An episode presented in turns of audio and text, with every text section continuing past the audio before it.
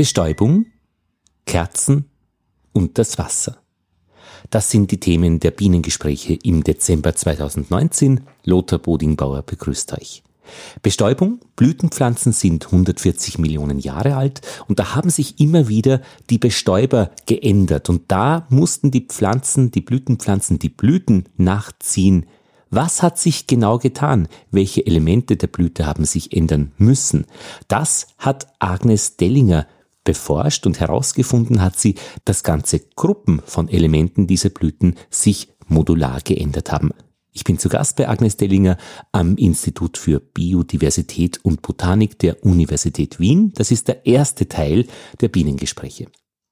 Im zweiten Teil dann Kerzen. Der Bioimker Dietmar Niesner aus Wien erzählt über seine Kerzenwerkstatt in der Adventzeit. Und das ist ein Ausschnitt aus einer dreiteiligen Erzählung, die in der Weihnachtswoche ab 23. Dezember im Österreich 1 Radioprogramm in Österreich ausgestrahlt wird und auch als Podcast kann man vom Leben der Natur, so heißt diese Reihe, abonnieren. Und im dritten Teil dann erweitern wir den Flugradius unseres Podcasts und gehen in Richtung Wasser. Da gab es nämlich an der Universität für Bodenkultur eine Podiumsdiskussion, eine Vorstellung von Menschen, die mit Wasser in Österreich zu tun haben, Wasserwirtschaft, Worldwide Fund for Nature, die Bundesforste und auch Wasserkraftexperten. Und ich habe den Mitschnitt bekommen und wir dürfen hineinhören, wir dürfen ihn ausstrahlen, dieses äh, Thema, dieses Gespräch oder diese Erzählungen, diese Statements zu Wasser in Österreich. Und ich fand das interessant, weil man eben einen schönen Überblick bekommt über dieses Thema Wasser in Österreich von einer Seite, die man sonst nicht so leicht zugänglich hat, nämlich von jenen Menschen, die mit Wasser in Österreich wirklich arbeiten. Also seid gespannt, verwendet die Kapitelmarken und ich möchte mich noch bedanken bei all jenen, die die Biene auf die Schienen bringen, die ermöglichen, dass die Bienengespräche dieser Podcast unabhängig sind, frei von offiziellen Zuwendungen. Hier helfen nur Hörerinnen und Hörer zusammen, vielleicht einmal wieder eine Zugfahrkarte oder eine Reise zu finanzieren, damit wir nach draußen kommen und sammeln das, was es in der ganzen Welt zu hören gibt über Bienen und die Natur. Los geht's!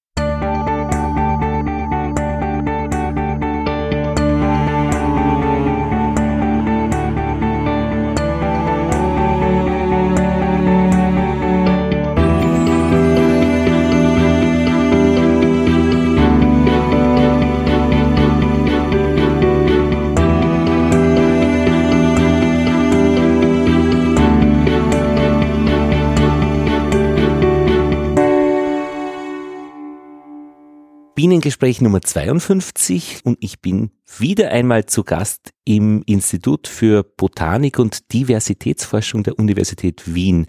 Und bestätigend nickt Agnes Dellinger. Sie hat mich nämlich eingeladen, vorbeizuschauen. Danke für die Einladung, Agnes. Sehr gerne. Ich freue mich auf das Gespräch. Das hat gestimmt. Botanik und Diversitätsforschung. Vor Diversität steht noch ein Biodiversität, aber sonst stimmt's. Gut. stimmt, ja, es gibt ja auch andere Diversitäten. Das stimmt. Du bist Bestäubungsbiologin. Genau, ja. Kann man das auch so nennen? Kann man so nennen, ja. Mit Fokus auf Botanik und Bestäubungsbiologie. Also ich schaue mir das Ganze von der Pflanzenseite an, vor allem die Interaktion zwischen Blüten und Bestäubern. Und wir werden heute über deine Arbeit sprechen, die du vor kurzem veröffentlicht hast. Eine große Arbeit, nämlich auch gemeinsam mit Kolleginnen und Kollegen von all over the world. Ja, das stimmt.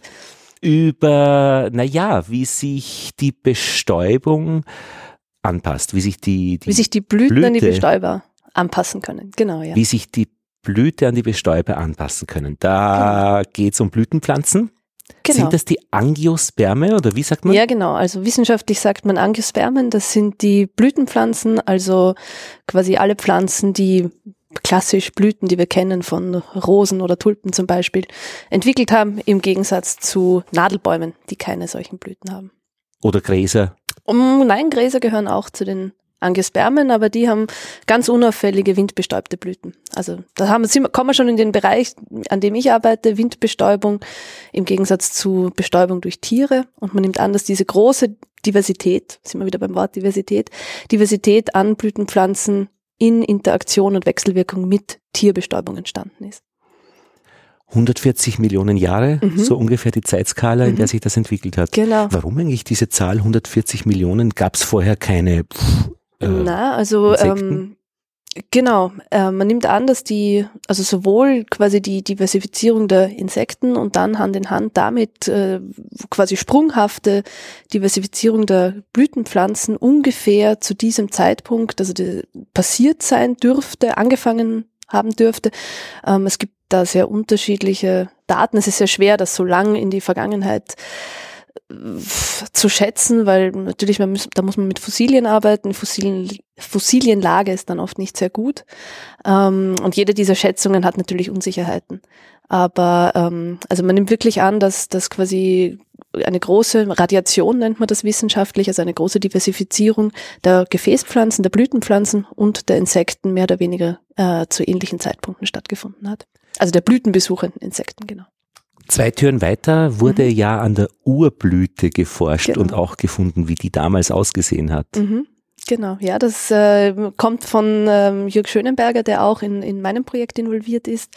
Ähm, genau, und also die Pflanzen, mit denen ich forsche, die sind schon deutlich, deutlich entfernt von der Urblüte, schauen noch äh, sehr anders aus und ähm, ähm, sind äh, quasi deutlich weg von diesen ursprünglichen Bestäubungssystemen und, und äh, deutlich enger schon angepasst an ihre unterschiedlichen Bestäuber. Deine Pflanze, an der du geforscht hast, kommt aus der Ordnung, sagt man, der Myrtengewächse. Genau, ja. Drunter ist die Familie. Ja. Der, und jetzt kommt der lateinische Name. ja, der Melastomata 10. Äh, das sind auf Deutsch die Schwarzmundgewächse.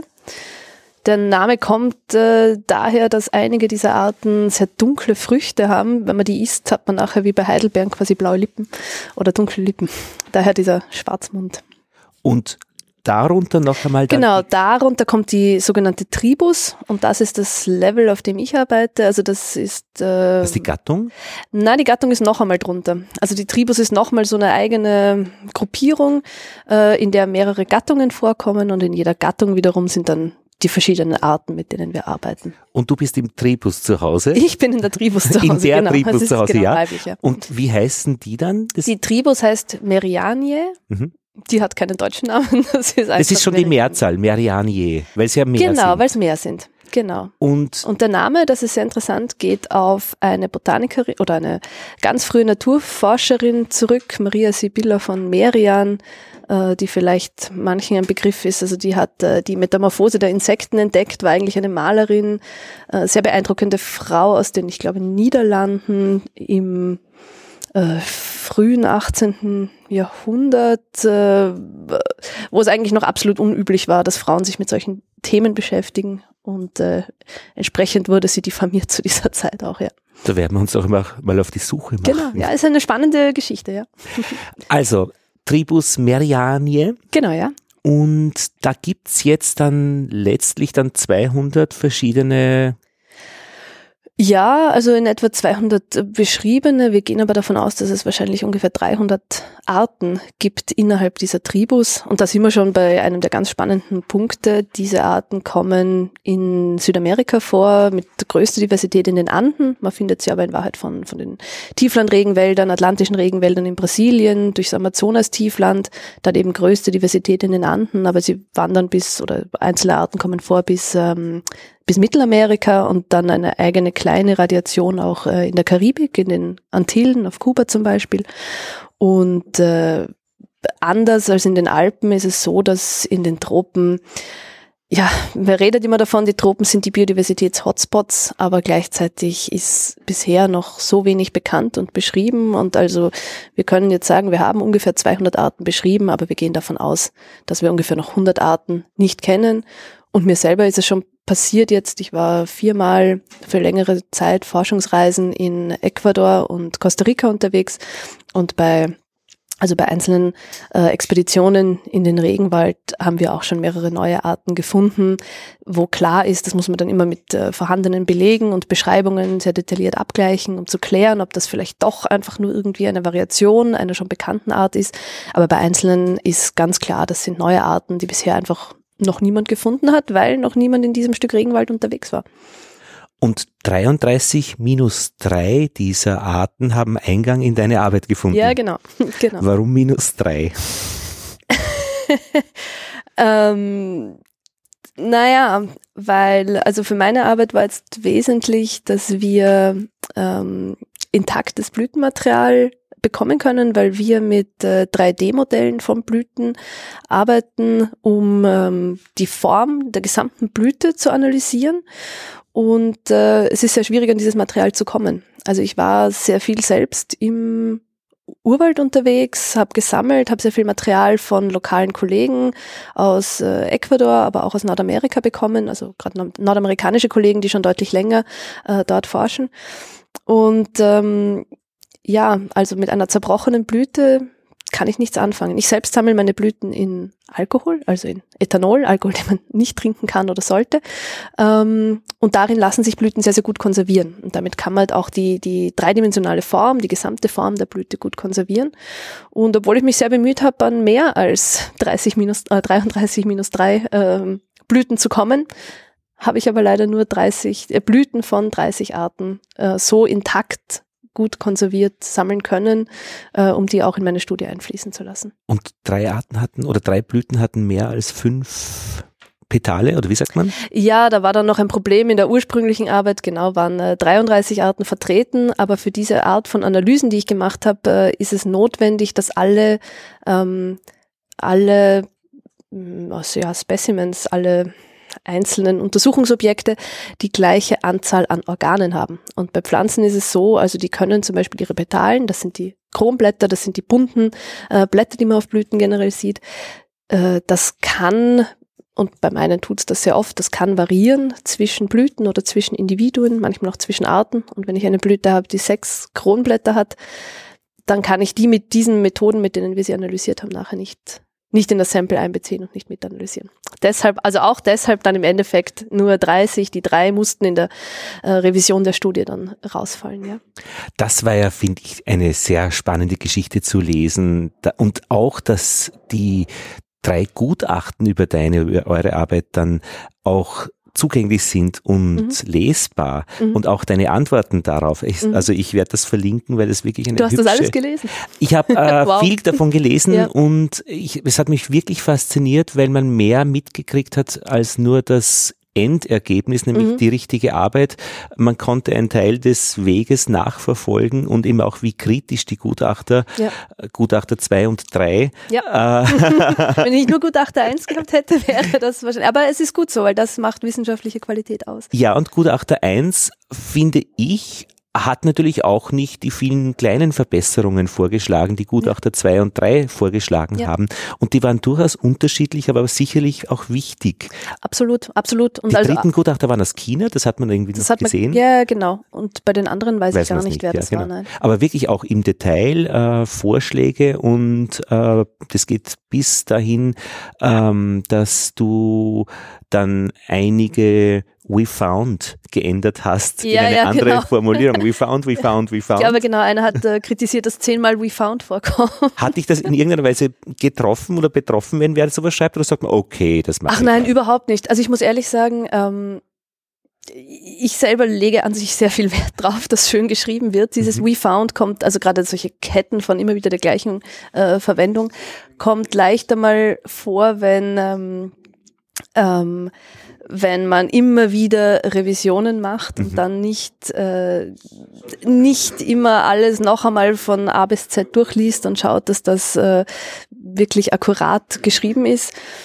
Ähm, also von dem her war ich sehr froh, dass mich jemand darauf aufmerksam gemacht hat, dass da zehnmal We Found steht. Ja, ja, also das heißt, diese Verbesserungen wirklich in der, in der, in der praktisch Struktur her äh, oder im, im, in, in so Korrekturen, aber es waren schon auch Punkte dabei, die interessant war. Ich glaube, äh, die dritten Gutachter aus China, die haben sich auf einen Unterschied festgelegt äh, in dem im modularen mhm. versus ähm, Bestäubungssyndromen. Bestäubungssyndrom. Genau. Und darüber würde ich ganz gerne mit mhm. dir auch noch reden. Aber ich glaube, wir müssen erst einmal die Geschichte von vorne äh, noch einmal ja. äh, besprechen, worum es mhm. eigentlich überhaupt gegangen ist. Genau. Also diese Blüten äh, von 30 Arten, von denen äh, du einige in als Einzelblüte gehabt hast. Mhm. Ähm, einige, äh, mehrere Exemplare mhm. davon wurden in Alkohol äh, genau. konserviert und mhm. wurden dann äh, mit einem Computertomographen mhm, genau. dreidimensional mhm.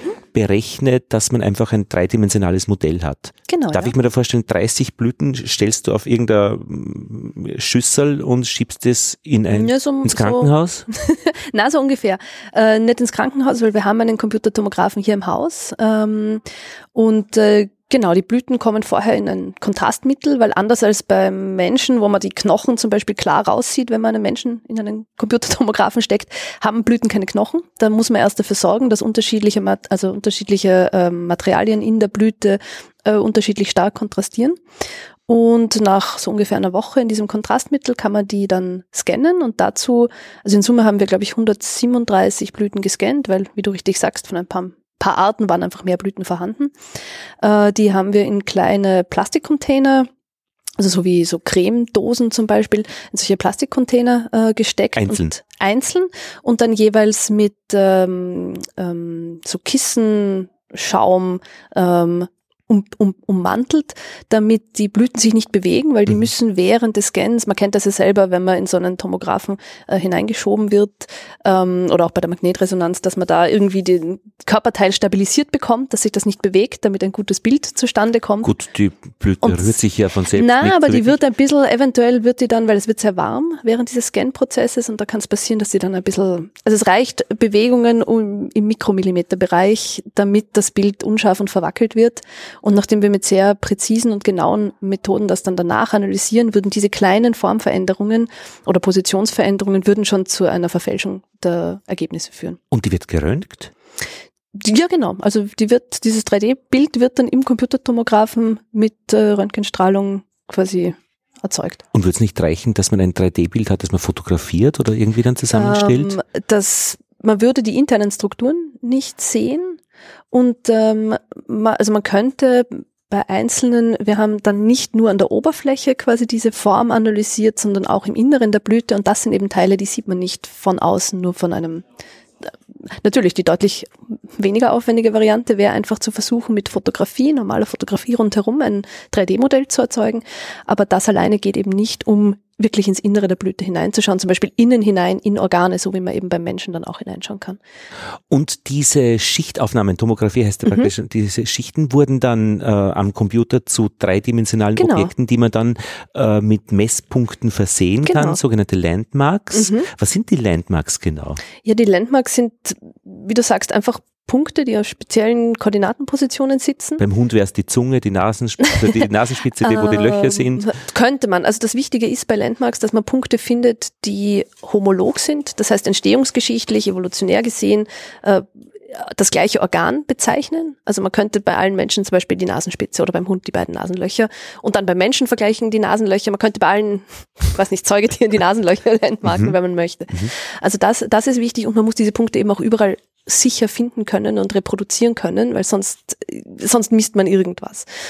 Und wie ähm, viele habt ihr da gemessen? Wir haben in Summe 37 gesetzt. Genau, gesetzt. Genau. Ja. Und äh, immer wieder gesetzt, und das war auch eine Stelle der Gutachter, die ein bisschen gemotschert haben, äh, was ist, wenn man einen Punkt nicht hat?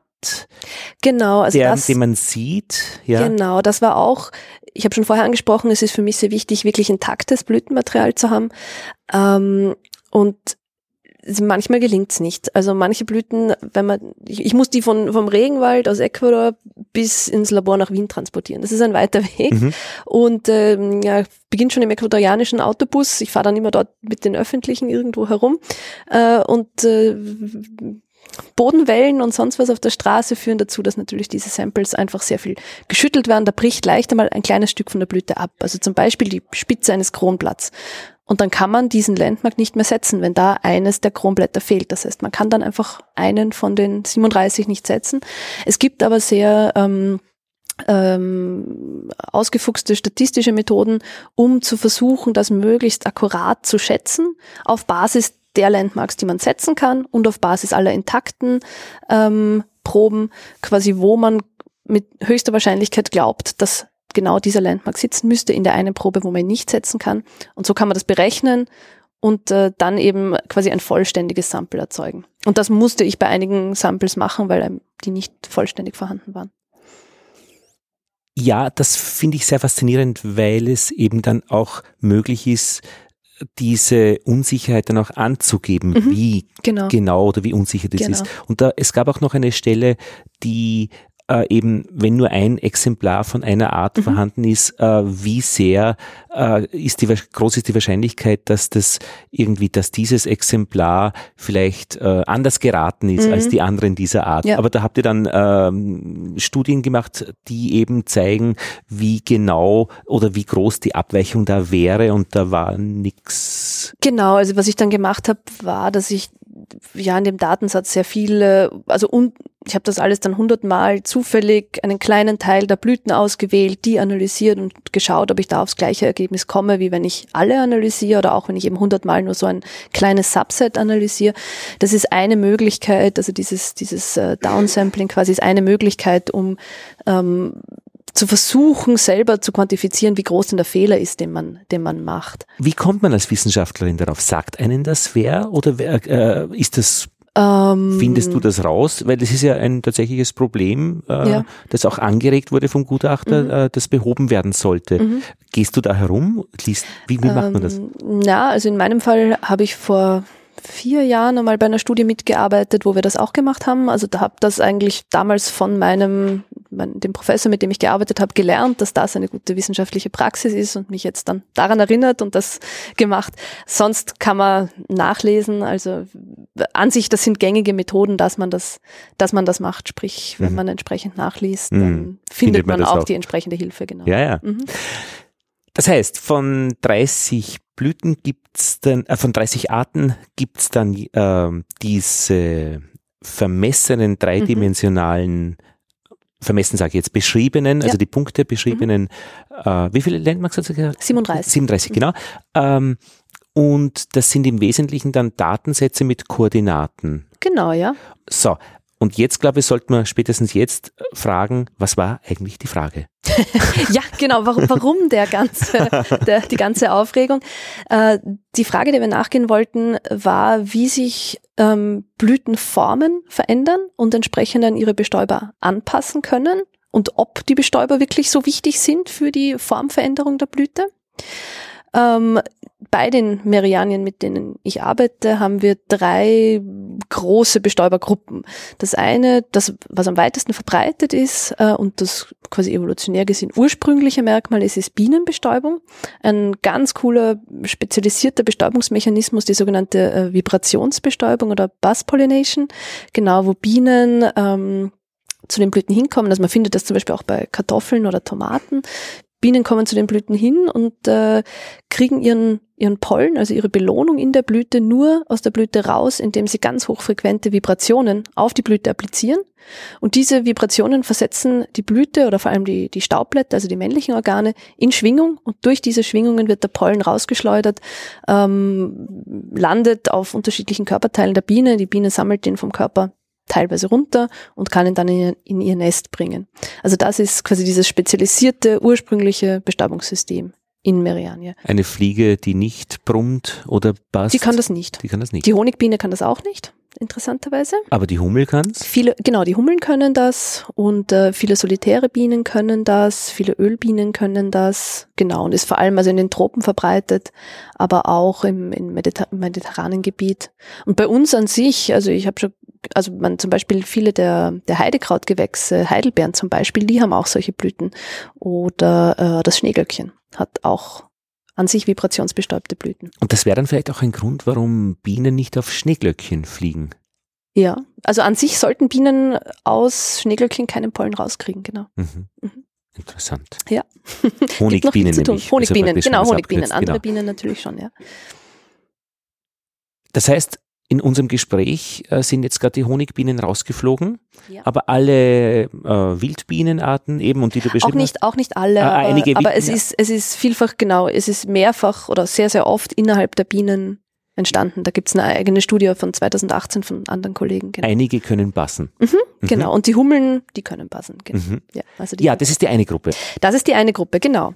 Und dann habe ich noch andere Gruppen. Ähm, eine ganz, ganz spannende Gruppe, das äh, umfasst, was sehr ungewöhnlich ist, mehrere ähm, Wirbeltiere, die als Bestäuber fungieren, die nämlich alle ein Interesse an Nektar haben. Also diese bienenbestäubten Blüten, die ich vorhin beschrieben habe, die haben nur Pollen als Bestäuberbelohnung. Und dann gibt es innerhalb der Meriania eine Gruppe, also das ist auch mehrfach entstanden, die, die, Nektar produzieren. Hm? Ja, äh, Bestäuberbelohnung, das ist das deutsche Wort für, äh, für Englisch Trades, oder? Nein, für Reward. Ah, Reward. Und mhm. was, sind, was, was sind dann Trades? Trades sind einfach Merkmale. Ah, okay, alles klar. Mhm.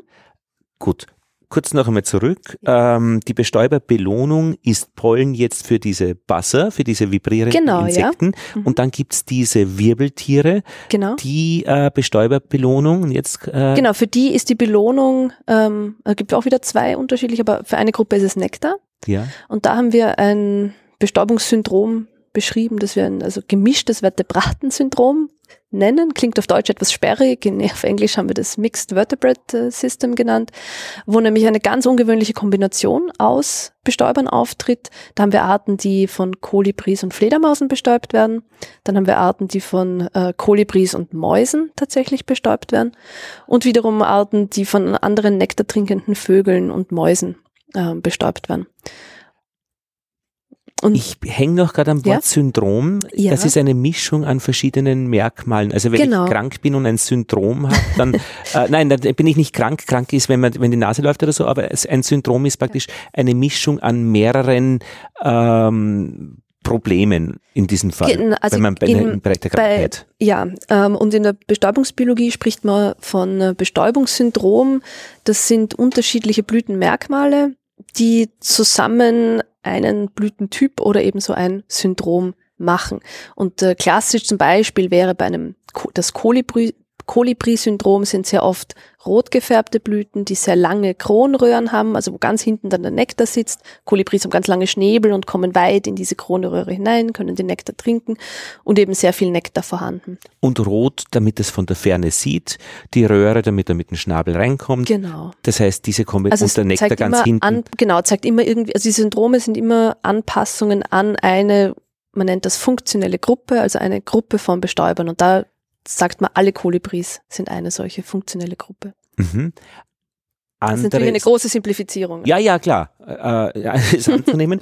ähm, andere Syndrome wären zum Beispiel, dass man auch eine Landeplattform bietet für Insekten. Genau, genau. Also zum oh. Beispiel bei bienenbestäubten Blüten wäre sehr oft eine Landeplattform irgendwo auf den Kronblättern vorhanden. Und dann aber zusätzlich gehört dann auch zum Syndrom eben, dass es dann eben Pollen gibt oder Nektar, genau, also so die, diese quasi diese Merkmale oder Traits, die wir oft in, in äh, Syndromen äh, haben. Es ist einmal im großen Ganzen irgendwie die Blütenform, dann die Blütenfarbe, die, der Blütenduft, wie sie duftet, äh, wann sie blüht, weil eine Blüte, die in der Nacht blüht, wird wohl von nachtaktiven Tieren bestäubt werden. Ähm, ja, welchen, welche Bestäuberbelohnung angeboten wird, also ob zum Beispiel Nektar oder Pollen oder Öle gibt's auch, es gibt ja auch ölsammelnde Bienen. Ähm, genau, das sind so die wesentlichen und dann gibt's noch ein paar feinere Merkmale. Aber diese, diese Merkmalskombinationen so im Großen und Ganzen machen diese Bestäubungssyndrome aus. Und Wirbeltiere sind jetzt praktisch wirklich äh, Vögel, Mäuse, alles was so äh, alles, Krokodile, was aber die werden ja nichts. Genau, machen. ja, es gibt, es gibt bei anderen Arten gibt's ähm, tatsächlich Eidechsenbestäubung auch. Das so. habe ich noch nicht gefunden bei meinen, aber man weiß nie, was noch kommt. ja. Das ist dann die zweite Gruppe. Die zweite Gruppe, genau. Mhm. Die dritte Gruppe sind auch Vögel. Ähm, das sind äh, Sperlingsvögel, die sehr nah mit den Finken verwandt sind, nämlich Tangare. Und die trinken keinen Nektar. Nein, in dieser Gruppe ist wieder eine andere Bestäuberbelohnung entstanden, nämlich äh, Futterkörperchen. Das sind so kleine gelbe Knödel, kann man sagen, die an den männlichen äh, Organen in der Blüte sitzen, also an den Staubblättern. Da hat sich einfach ein Teil, ist quasi so äh, aufgequollen, ist sehr stark also mit, mit zuckerhältigem Saft gefüllt, sehr attraktiv gelb und den picken die Vögel heraus und aktivieren wiederum dabei ähm, einen, einen Mechanismus, der den Pollen freisetzt. Und äh, also das darum geht es ja, dass die Pollen dann irgendwo anders hin transportiert Na klar, werden. Genau, deshalb, deshalb besuchen die also versuchen Blütenbestäuberbesucher anzulocken, genau. Das finde ich noch eine interessante Geschichte bei den Gutachtern. Einer hat gesagt, eine teleologische Formulierung gefällt ihm nicht. Ähm, das habe ich nicht genau verstanden, aber da, da muss ich, das muss ich googeln. Und zwar, dass etwas gemacht wird um zu. Ja, ja, ja. Das ist auch. Und da habe ich mir überlegt, ob du sofort weißt, was er meint. Ob das bei euch wirklich Thema ist, dass man sagt, jemand, äh, ein, eine Blume entwickelt eine Blüte entwickelt etwas umzu, keine Ahnung, oder es ist das, was irgendwie überbleibt äh, oder so. Das ist oft dann ein Problem in der, in der irgendwie, ähm, ja, in der raschen Kommunikation. Ich habe das auch jetzt äh, mit, mit einer Presseaussendung wieder gehabt, dass mir Teleologie vorgeworfen wurde. Und, äh, was ist das genau? Also was ist da das Problem? Erkennst du das? Also ja, na, ja, ja, klar. Also irgendwie, dass man sagt, etwas ist entstanden, um diesen und jenen Zweck zu erfüllen, oder man unterstellt einer Pflanze eine Absicht, etwas zu evolvieren, um etwas zu erreichen. Also man unterstellt der Pflanze, dass sie sich bewusst an einen Bestäuber anpasst. Und sobald um man jemandem Bewusstsein genau unterstellt, genau oder eben eine kreative Schöpfung im, in den Hintergrund zu stellen. Und das ist etwas, was wir als äh, also ich als Evolutionsbiologin so nicht unterschreiben würde und behaupten würde. Ich meine, das sieht man oder hört man ja dauernd auch im Fernsehen bei Dokumentationen, mhm. wobei man müsste sich das einmal genauer anschauen, ob das nicht auch schon geändert wurde mittlerweile. Ja. Aber was wäre da die, die passendere als also Evolutionsbiologin? Konkret, konkret würde, würde ich sagen, ähm, oder nimmt man auch an, dass das hängt mit diesen Bestäubungssyndromen zusammen. Ähm, man nimmt also Bestäuber die Blüten besuchen, besuchen diese Blüten, um eine Belohnung zu kriegen, um Futter zu kriegen. Blüten wollen oder Blüten brauchen Bestäuber, um Reproduktion durchführen zu können, weil der Pollen von Blüte A zu Blüte B ähm, gebracht werden muss. Das heißt, äh, wenn wir von Anpassungen an Bestäuber reden, dann meine ich damit nicht, dass die Blüte sich bewusst an diesen und jenen Bestäuber angepasst hat, sondern dass Selektionsdruck, der durch einen Bestäuber, der zu dieser Blüte kommt, um zum Beispiel Nektar zu trinken, dann dazu geführt hat, dass Pollen auf speziellen ähm, Körperteilen des Bestäubers an, abgelagert oder abgeladen wird, ähm, der in Summe maximiert, dass möglichst viel Pollen zur nächsten Blüte kommt. Also ich würde sagen, diese Blütenanpassungen, die wir sehen, sind das Resultat von Selektionsdruck, der durch Interaktionen zwischen Blüten und Bestäuber zustande kommt, aber nicht, weil die Blüte sich so und so an den Bestäuber anpassen. Das ist wollte. ja auch irgendwie verständlich. Also die, die mhm. nicht dazugepasst haben an die Situation, die gibt's halt nicht mehr und Nona ist dann die, genau. die es gibt, die das am besten jetzt zur Situation passen Klar, hat. aber es kann auch sein, dass wir jetzt eine Blüte haben, zu der ein viel zu kleiner Bestäuber hinkommt, der vielleicht ein bisschen Nektar rauben kann, aber der keinen Pollen ähm, transferiert. Und wenn dieser viel zu kleine Bestäuber zu viel Nektar raubt, zum Beispiel, dass für die richtigen Bestäuber kein Pollen mehr, äh, kein Nektar mehr überbleibt, dann kann sowas dazu führen, dass, dass sich die Blüte entsprechend verändert, um zum Beispiel irgendwie den, den Zugang zum Nektar für diesen zu kleinen ähm, Bestäuber oder Nektarräuber zu versperren. Aber das ist jetzt auch nichts, was ähm, mit Absicht passiert. Naja, ich kann mir schon vorstellen, warum das kommt, weil ich meine, wenn am Handelskeh äh, S-Bahn-Station ähm, klassische Musik aus den Lautsprechern mhm. jetzt gespielt wird, da hat sich schon wer was überlegt. Man will dort keine jugendlichen Herumlungen haben. Und da ist dieser Zweck schon sehr mhm. stark. Oder auch, wenn man sich unsere Türen anschaut, die haben ja bestimmte Schlösser und mhm. Dicken und Härten und Aufbohrdauern und so weiter. Da ist ja auch der Zweck, um etwas zu verhindern. Aber in der Evolution ist es eben anders. Was ist anzun ja, doch, naja. Ja, also ich meine, es ist im Endeffekt es was für die Pflanze wesentlich ist, ist Pollen von anderen Individuen, aber von der gleichen Art zu kriegen. Ja. Und welcher Mechanismus das maximiert, ist jetzt egal, aber es muss ein Mechanismus sein, der das maximiert. So, wir haben die drei Gruppen. Genau. Warum ist die dritte Gruppe der Sperlinge getrennt von der zweiten der Kolibris und so weiter? Genau, weil äh, die Bestäuberbelohnung eine andere ist, also Nektar gegen diese Futterkörperchen und weil die Blüten ähm, also auch ganz ganz anders funktionieren mit diesem, diesem Blasebalgmechanismus, der die Pollenwolken freischießt in den, in dem äh, Sperlingsvogel, in der Sperlingsvogelgruppe und bei den, äh, bei den äh, Kolibris und Fledermäusen und so, da rieselt der Pollen mehr wie bei einem Salzstreuer heraus. Sehr viel lockerer. Wir kommen zur Frage. Mhm. Genau. Also, langer Weg zum Ziel. Die Frage ursprünglich war jetzt, wie sich die Blüten oder wie, wie die Blüten formen, ob die Blüten formen, Anpassungen an diese drei unterschiedlichen Gruppen zeigen oder ob ähm, ähm, also genau und und äh, ob sich die ganze Blüte als Ganzes an diesen Bestäuber anpasst oder vielleicht unterschiedliche Blütenorgane raschere oder stärkere Anpassungen an die unterschiedlichen Bestäubergruppen zeigen. Erste Frage habe ich noch nicht ganz verstanden. Die zweite glaube ich schon. Bei der ersten Frage, ob die sich anpassen, hätte ich gesagt, ja, weil sonst gäbe es ja nicht drei verschiedene Bestäubergruppen. Genau, ja klar. Ähm, das haben wir quasi auf Basis von anderen Analysen, wo wir uns einfach äh, ja diese unterschiedlichen Merkmale angeschaut haben, haben wir diese drei Gruppen beschrieben. Das ist das, was man so sieht. Was aber ähm, nicht untersucht war oder wurde bisher, man nimmt an, dass eben diese unterschiedlichen Bestäuber unterschiedlichen Selektionsdruck auf die Blüte ausüben und deshalb sehr unterschiedliche Blütentypen oder Blütenformen, ebenso unterschiedliche Bestäubungssyndrome entstehen. Ähm, aber ohne das zu testen, kann man es schlecht behaupten. Und von dem her war es notwendig, das auch objektiv einfach mit, ähm, also mit diesen objektiven Messungen, die wir anhand der Landmarks ähm, bekommen konnten, das dann zu testen, nämlich in Kombination mit ähm, dem Stammbaum der Pflanzen, also der Phylogenie, den wir auch haben.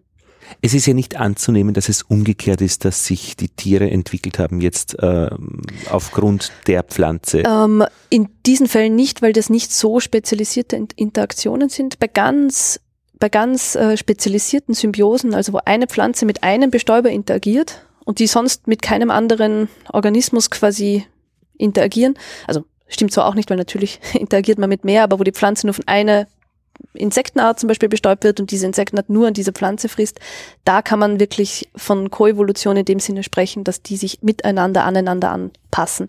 In meinem Fall kann man davon ausgehen, dass ähm, die Blüten sehr stark an Bestäuber äh, sich angepasst haben. Das heißt, diese erste Frage, das hat noch nicht, das wurde noch nicht praktisch belegt oder mhm. untersucht, dass sich eben äh, die Blüten anpassen an diesen Evolutionsdruck, sagt man? Genau, ja. Der drei verschiedenen. Genau. Äh, das musste gezeigt werden. Mhm. Und äh, zur zweiten Frage eben, was von der Blüte äh, passt sich an, äh, die gesamte Blüte oder bestimmte Teile, bestimmte Gruppen, das wäre dann eben diese Modularität. Genau, ja. Genau. Ob nämlich einzelne Blüten, also modular in dem Sinne, mhm. ob einzelne Blütenteile sich unabhängig von anderen verändern können und anpassen können. Und da ist die kurze Antwort ja. Ja, es geht. genau. Die kurze Antwort ist ja und äh, die bisschen längere Antwort ist, dass wir ähm, gesehen haben, dass vor allem die Kronblätter, also diese auffälligen bunten Blütenblätter, die äh, sich deutlich schneller an die unterschiedlichen Bestäuber anpassen können als ähm, die reproduktiven Organe, also die Staubblätter und äh, der Stempel, ähm, die in ihrer, in ihrer relativen Positionierung zueinander sich deutlich langsamer verändern. Und also wirklich die, die Krone, das macht auch Sinn, weil ähm, also die Krone hat einerseits eine Schauwirkung, die ist sehr bunt und lockt Bestäuber an und andererseits ähm, ja, ist die Form der Krone auch sehr wesentlich dafür, welcher Bestäuber denn wirklich in die Blüte hineinpasst ähm, und im Endeffekt ähm, gut mit der Blüte zusammenpasst, im Endeffekt dann ähm, viel Pollen äh, aus der Blüte rauslösen kann und zu der nächsten Blüte bringt. Ich glaube, ich verstehe das Ausmaß der Veränderung noch nicht, äh, weil das geht ja so stetig. Das kann ja mhm. nicht sprunghaft sein. Natürlich nicht. Weil sonst verliert man ja einen Bestäuber, weil der plötzlich nichts mehr sieht, dass da eine Blüte mhm. ist oder da. Mhm. Ähm, aber wie weit ist da die Fragestellung? Wolltest du wissen, wie es zu diesen drei Bestäubergruppen gekommen ist? Nein. Was wolltest Nein. du jetzt noch einmal genau wissen? Also einerseits wollte ich wissen, ob wir wirklich in der Blütenform ähm, klar erkennen, dass wir unterschiedliche Selektionsdrücke haben, die zu unterschiedlichen Blütenformen geführt haben. Das war das eine. Und das andere, wir haben ähm, fünf verschiedene Hypothesen getestet ähm, zu dieser Modularität in den Blüten. Also unterschiedliche Annahmen, wie die Modularität ausschauen könnte, ob es, also erstens mal, ob es überhaupt eine gibt und dann, wie sie ausschauen könnte. Weil ähm, Blüten bestehen aus verschiedenen Organen, bestehen also im, im Groben äh, aus den Kelchblättern, den Kronblättern und da, das sind zwei sterile Organtypen, also die hauptsächlich die Schauwirkung ausmachen, oft bunt sind. Und dann haben wir die reproduktiven Organe, die männlichen, also die Staubblätter und die weiblichen, den Stempel. Ähm, und da hat mich interessiert, ob also vielleicht einfach die quasi ob, also erstens, ob es Modularität gibt und zweitens, ob diese Modularität sich vielleicht einfach auf die Organtypen beschränkt, also dass ähm, nur die Kronblätter oder nur die Staubblätter oder nur der Stempel sich anpassen oder ob es da über diese ähm, quasi Organtypen hinweg Module gibt, die wiederum zeigen, dass unterschiedliche Blütenorgane auch miteinander interagieren können, um gut zu dem Bestäuber zu passen. Also Und wie ist da die Antwort? Ja, das ist, ist, ist, so, ist ja, der Fall. Das ja, ist ihm der Fall. Fall. Und das ist sehr spannend, weil das dieser Zusammenhang. Dieser Zusammenhang, das ähm, quasi von der Entstehung her, also auch in der Blütenentwicklung, ähm, die zwar unterschiedlich entstehen, aber dann in ihrer Funktionalität, in der quasi fertigen Blüte ähm, miteinander zusammenhängen und stark korrelieren und ein gemeinsames Modul bringen, obwohl sie eigentlich sich unterschiedlich entwickeln. Und diese Verschiedenheit der Module kann man ganz klar identifizieren? Also kann man die Module voneinander abtrennen? Ähm, leicht?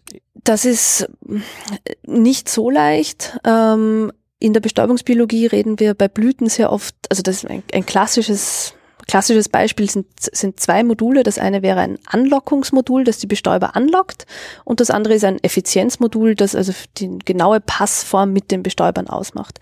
Zur Anlockung gehört eben oft die sehr bunte, bunt gefärbte Krone.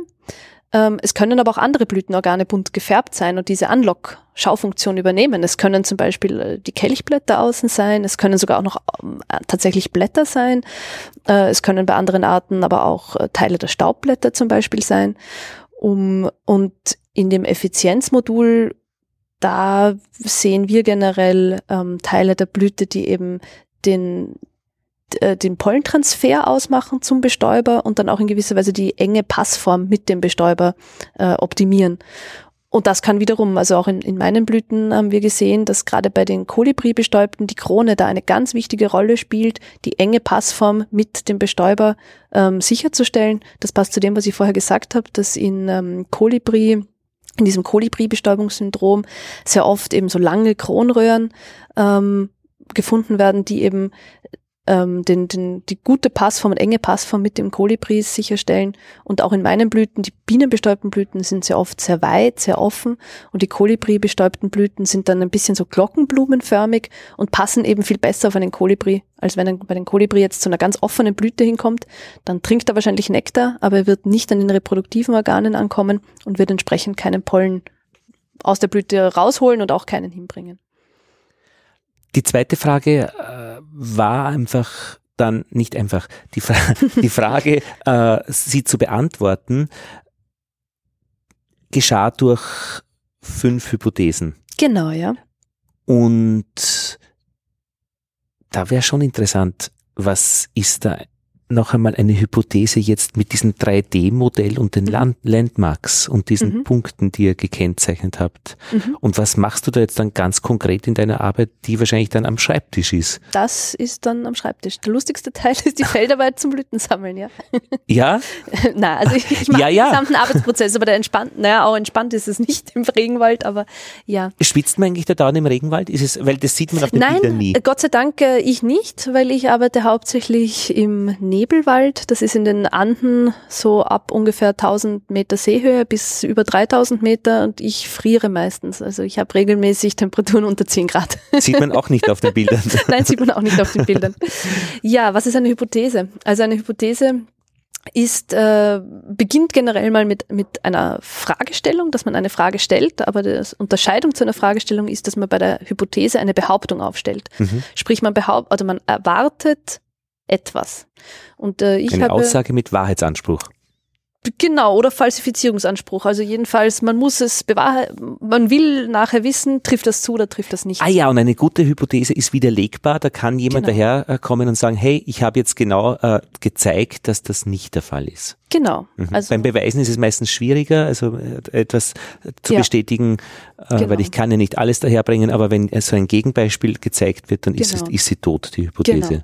Und äh, also in meinem Fall jetzt mit den, ähm, mit den 3D-Modellen und den Landmarks, ähm, ich habe eben fünf unterschiedliche Hypothesen dazu formuliert, wie sich Blüten modular anpassen könnten und auch eine Nullhypothese, ähm, dass es keine Modularität gibt. Keine Zusammenhänge. Keine Zusammenhänge in irgendeiner Art und Weise. Also man hat generell auch noch eine Nullhypothese.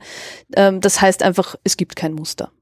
Dazu brauchtest du von diesen 30 Arten äh, schon so eine, wie sagt man, Klade? Nein, äh, so eine, einen, wie die zusammenhängen, wie sich die entwickelt haben? Ja, also ähm, genau, ich habe äh, überall den Stammbaum der Arten ähm, mit analysiert, weil die Arten natürlich nicht die stehen nicht zufällig zueinander, sondern manche sind näher miteinander verwandt als andere. Und wenn man das in solchen Analysen nicht mit berücksichtigen würde, dann würde man auch irgendwie die Evolution nicht mit berücksichtigen. Und äh, zwei Arten, die nahe verwandt sind, dann ist es nicht überraschend, wenn die sich ähnlicher sind als eine Art, die sehr weit ähm, entfernt ist. Aber wenn man da die, den Stammbaum nicht mit berücksichtigen würde, dann findet man eventuell statistisch ein Ergebnis, oh, die zwei Arten sind ganz ähnlich, Puh, Überraschung. Aber diese Überraschung ist ja gar nicht groß. Und äh, da deshalb braucht man ähm, eine, eine, einen Stammbaum, wenn man eben mehrere Arten analysiert, ähm, um quasi dieses, es ist wie Hintergrundrauschen, um das rausrechnen zu können. Rauszurechnen. Mhm, genau, weil das, wir wollen, wir wissen ja, dass die nah verwandt sind, sprich, wir wollen nicht ein Ergebnis finden, das nur darauf beruht, dass die nah verwandt sind. Das wollen wir rausrechnen. Wir wollen quasi wissen, was ist darüber hinaus ähm, jetzt statistisch relevant, was macht die ähnlich oder unterschiedlich zueinander? Ja, ich sehe dich gerade vor, äh, vor meinem geistigen Auge am Schreibtisch. Was machst du da jetzt, äh, um das Wie herauszufinden, wie sich, aber nein, um die Hypothesen zu testen und wie formulierst du so eine Hypothese? Ähm, also einen Großteil der Hypothesen habe ich, also vier der fünf Hypothesen habe ich auf Basis von bestehender Literatur ähm, äh, formuliert. Ähm, also gerade diese, es ist nichts Neues, dass Blüten aus unterschiedlichen Organtypen bestehen, sprich, das ist eine naheliegende Hypothese und genauso diese Hypothese, dass es ähm, unterschiedliche funktionelle Module in Blüten gibt, also diese Bestäuberanlockung und Bestäubereffizienzmodul. Das ist auch etwas, das es in der Literatur schon gibt und das häufig behauptet oder beschrieben wurde. Sprich, diese Hypothesen waren naheliegend aus der Literatur. Und eine fünfte Hypothese habe ich formuliert, die ähm, auf Basis dessen fußt, wie ähm, die Blüten oder was ich weiß, wie meine Blüten funktionieren, wie sie mit den Bestäubern interagieren. Ich habe vorher diesen Vibrationsbestäubungsmechanismus beschrieben. Ähm, sprich, das ist eine ganz eigene Art und Weise, wie diese Blüten funktionieren. Das hat zu einer fünften Hypothese ähm, geführt, wo ich gemeint habe, ich glaube, meine Blüten funktionieren vielleicht ganz anders und das will ich testen, ob es diese Module ähm, entsprechend der Funktionalität meiner Blüten gibt, also wieder mit einem Anlockungs-, Bestäuber-Anlockungsmodul, ähm, einem Effizienzmodul und in meinem Fall aber auch noch einem Modul, ähm, das die Pollenfreisetzung ähm, ja, macht. Jetzt ist ja das, wie du jetzt diese Hypothese formuliert hast, ähm, ja in klaren deutschen Worten etwas Verständliches. Das Bild am Computer, das dreidimensionale Modell mit den gekennzeichneten Punkten, mhm. ist jetzt etwas anderes. Wie geht es jetzt, äh, was machst du da genau? Ähm, Was ist dann deine Arbeit, deine, deine, deine, hm, ist es Statistik?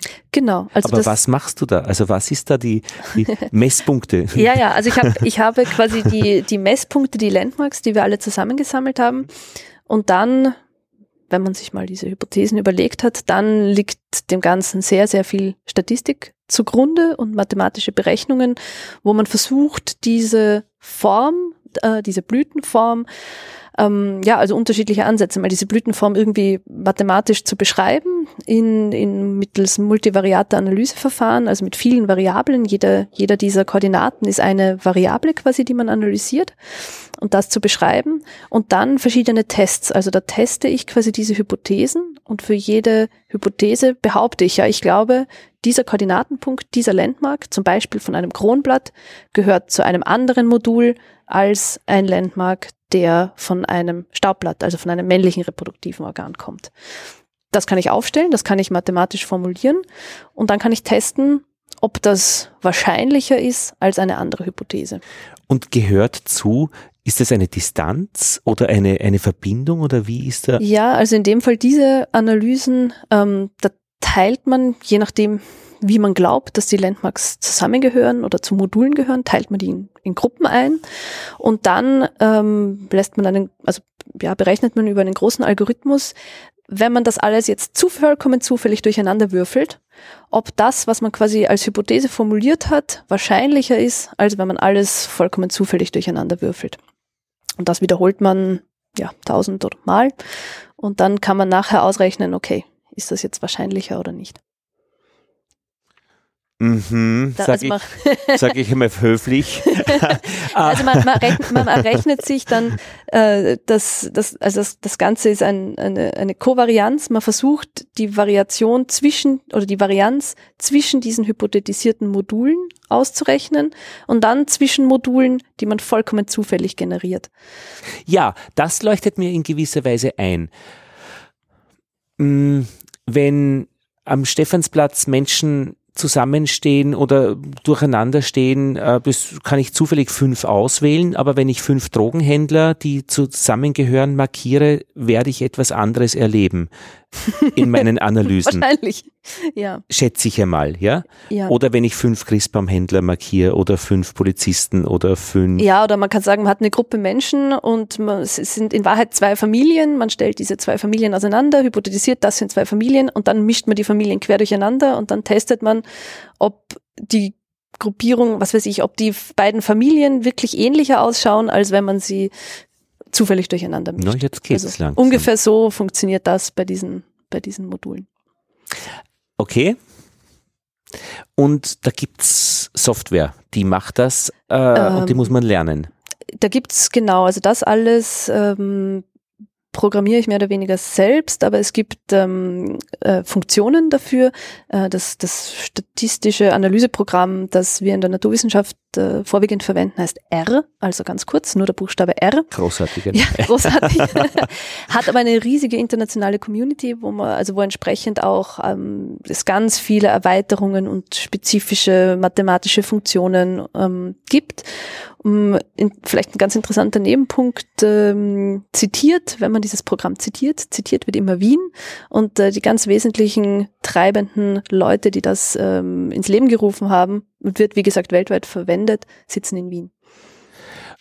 Und da kannst du dir deine ähm, Funktionen selbst äh, programmieren? Ich kann mir meine Funktionen selbst programmieren. Ich kann auf, ähm, also das ist alles mittlerweile wirklich ähm, vernetzt äh, international. Also ich kann auch von, gerade in meinem Fall jetzt habe ich sehr viel gearbeitet mit Funktionen, die ein amerikanischer Kollege ähm, programmiert hat und die für meine Sachen dann adaptiert und implementiert. Also da kann man, das ist, das ist spitze, da kann man einfach zusammenarbeiten mit anderen Leuten. Ich selber bin keine Mathematikerin, ich bin Biologin. Ich profitiere davon, dass ähm, quasi Mathematiker und mathematische Evolutionsbiologen solche Funktionen programmieren, ähm, die auch wirklich den gesamten mathematischen Hintergrund durchrechnen können und äh, das dann zur Verfügung steht für solche Analysen, die ich machen möchte. Und verstehst du das dann noch vollständig, äh, die, was die Kollegen dann programmiert haben? Ähm, ich verstehe im Großen und Ganzen, was sie programmiert haben. Ich verstehe den Ansatz, aber die einzelnen mathematischen Teilschritte, wie sie es gemacht haben, das verstehe ich dann nicht. Du hast deutsche Philologie auch studiert? Ja, das stimmt. Hat das irgendeinen Nutzen äh, für deine Arbeit äh, heute? Nein, das hat überhaupt keinen Nutzen. Das war reiner Spaß für mich selbst. Okay. äh, ja gut, das ist aber eine andere Geschichte.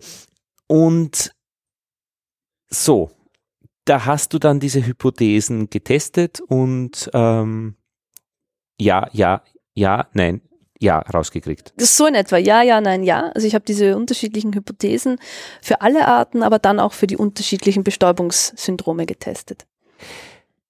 Genau, das wollte ich ja noch fragen. Äh, du kannst praktisch die Hypothese, äh, testest du die an einer Blüte oder brauchst du da wirklich dann diese vielen verschiedenen Blüten der vielen verschiedenen Arten? Ich brauche mehrere Blüten, weil ähm, Sonst zu dem Familienbeispiel zurück, um dazu ja. zurückzukehren, man muss immer mehrere Sachen miteinander vermischen, damit man eine statistisch aussagekräftige ähm, Antwort kriegen kann. Und daher brauche ich mehrere Blüten. Ähm, was ich gemacht habe, war eben diese unterschiedlichen Bestäubungssyndrome ähm, jeweils zu testen, was da die wahrscheinlichste Hypothese ist und dann aber auch alle Arten. Genau.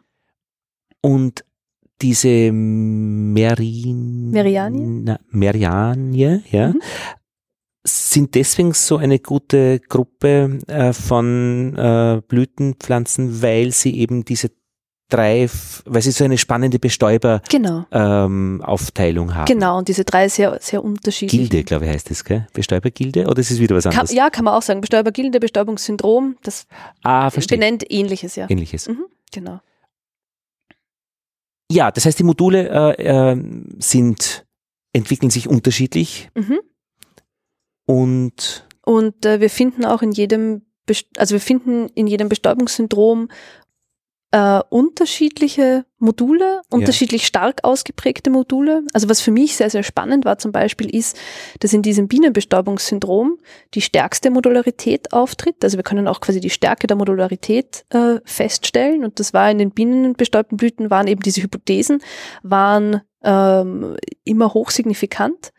Ähm, Im Gegensatz zu den Vogelbestäubungssystemen oder diesen beiden anderen Bestäubungssystemen, wo die Modularität vielfach deutlich schwächer war.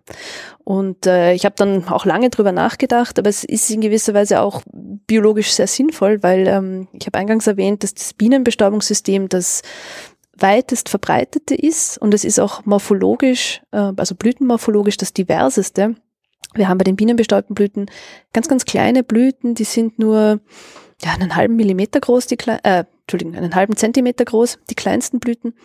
Und wir haben Blüten, die, also die sind fantastisch. Wenn man da im Regenwald steht, die sind 12 bis 15 Zentimeter im Durchmesser und einfach riesengroß. Und äh, wenn man sich jetzt mal überlegt, eine Blüte, die einen halben Zentimeter groß ist, verglichen mit einer, die 15 Zentimeter groß ist, na, da werden sehr unterschiedliche Bienen zu diesen Blüten hinkommen als Bestäuber, weil eine so kleine Blüte braucht einen deutlich kleineren Bestäuber, um effizient Pollen transferieren zu können, als eine 15 Zentimeter Durchmesserblüte. Äh, die wird mit einem, einer Biene, die nur acht Millimeter lang ist, wenig anfangen können. Und äh, von dem her ist diese, also mein, meine Erklärung auch, dass ähm, diese große Modularität in den innerhalb der bienenbestäubten Blüten es diesen Blüten auch ermöglicht hat, sich an ein ganz breites, weites Spektrum an unterschiedlichen Bienenbestäubern anzupassen. die Blüten anpassen an die Bestäuber. Ja, ja. Mhm. Mhm. Also auch je nachdem, wo, man, man kann sich auch nicht vorstellen, dass überall die gleichen Bestäuber sind. Ähm, meine Pflanzen wachsen doch vom Tieflandregenwald bis hinauf ähm, auf den Berg und im Tieflandregenwald, da finden, findet man sehr andere Bienen als oben in den Anden im Nebelwald. Gerade im Nebelwald äh, haben wir vor allem sehr pelzige, dicke, große Bienen, also die ausschauen wie, wie Hummeln. Wir haben auch Hummeln dort.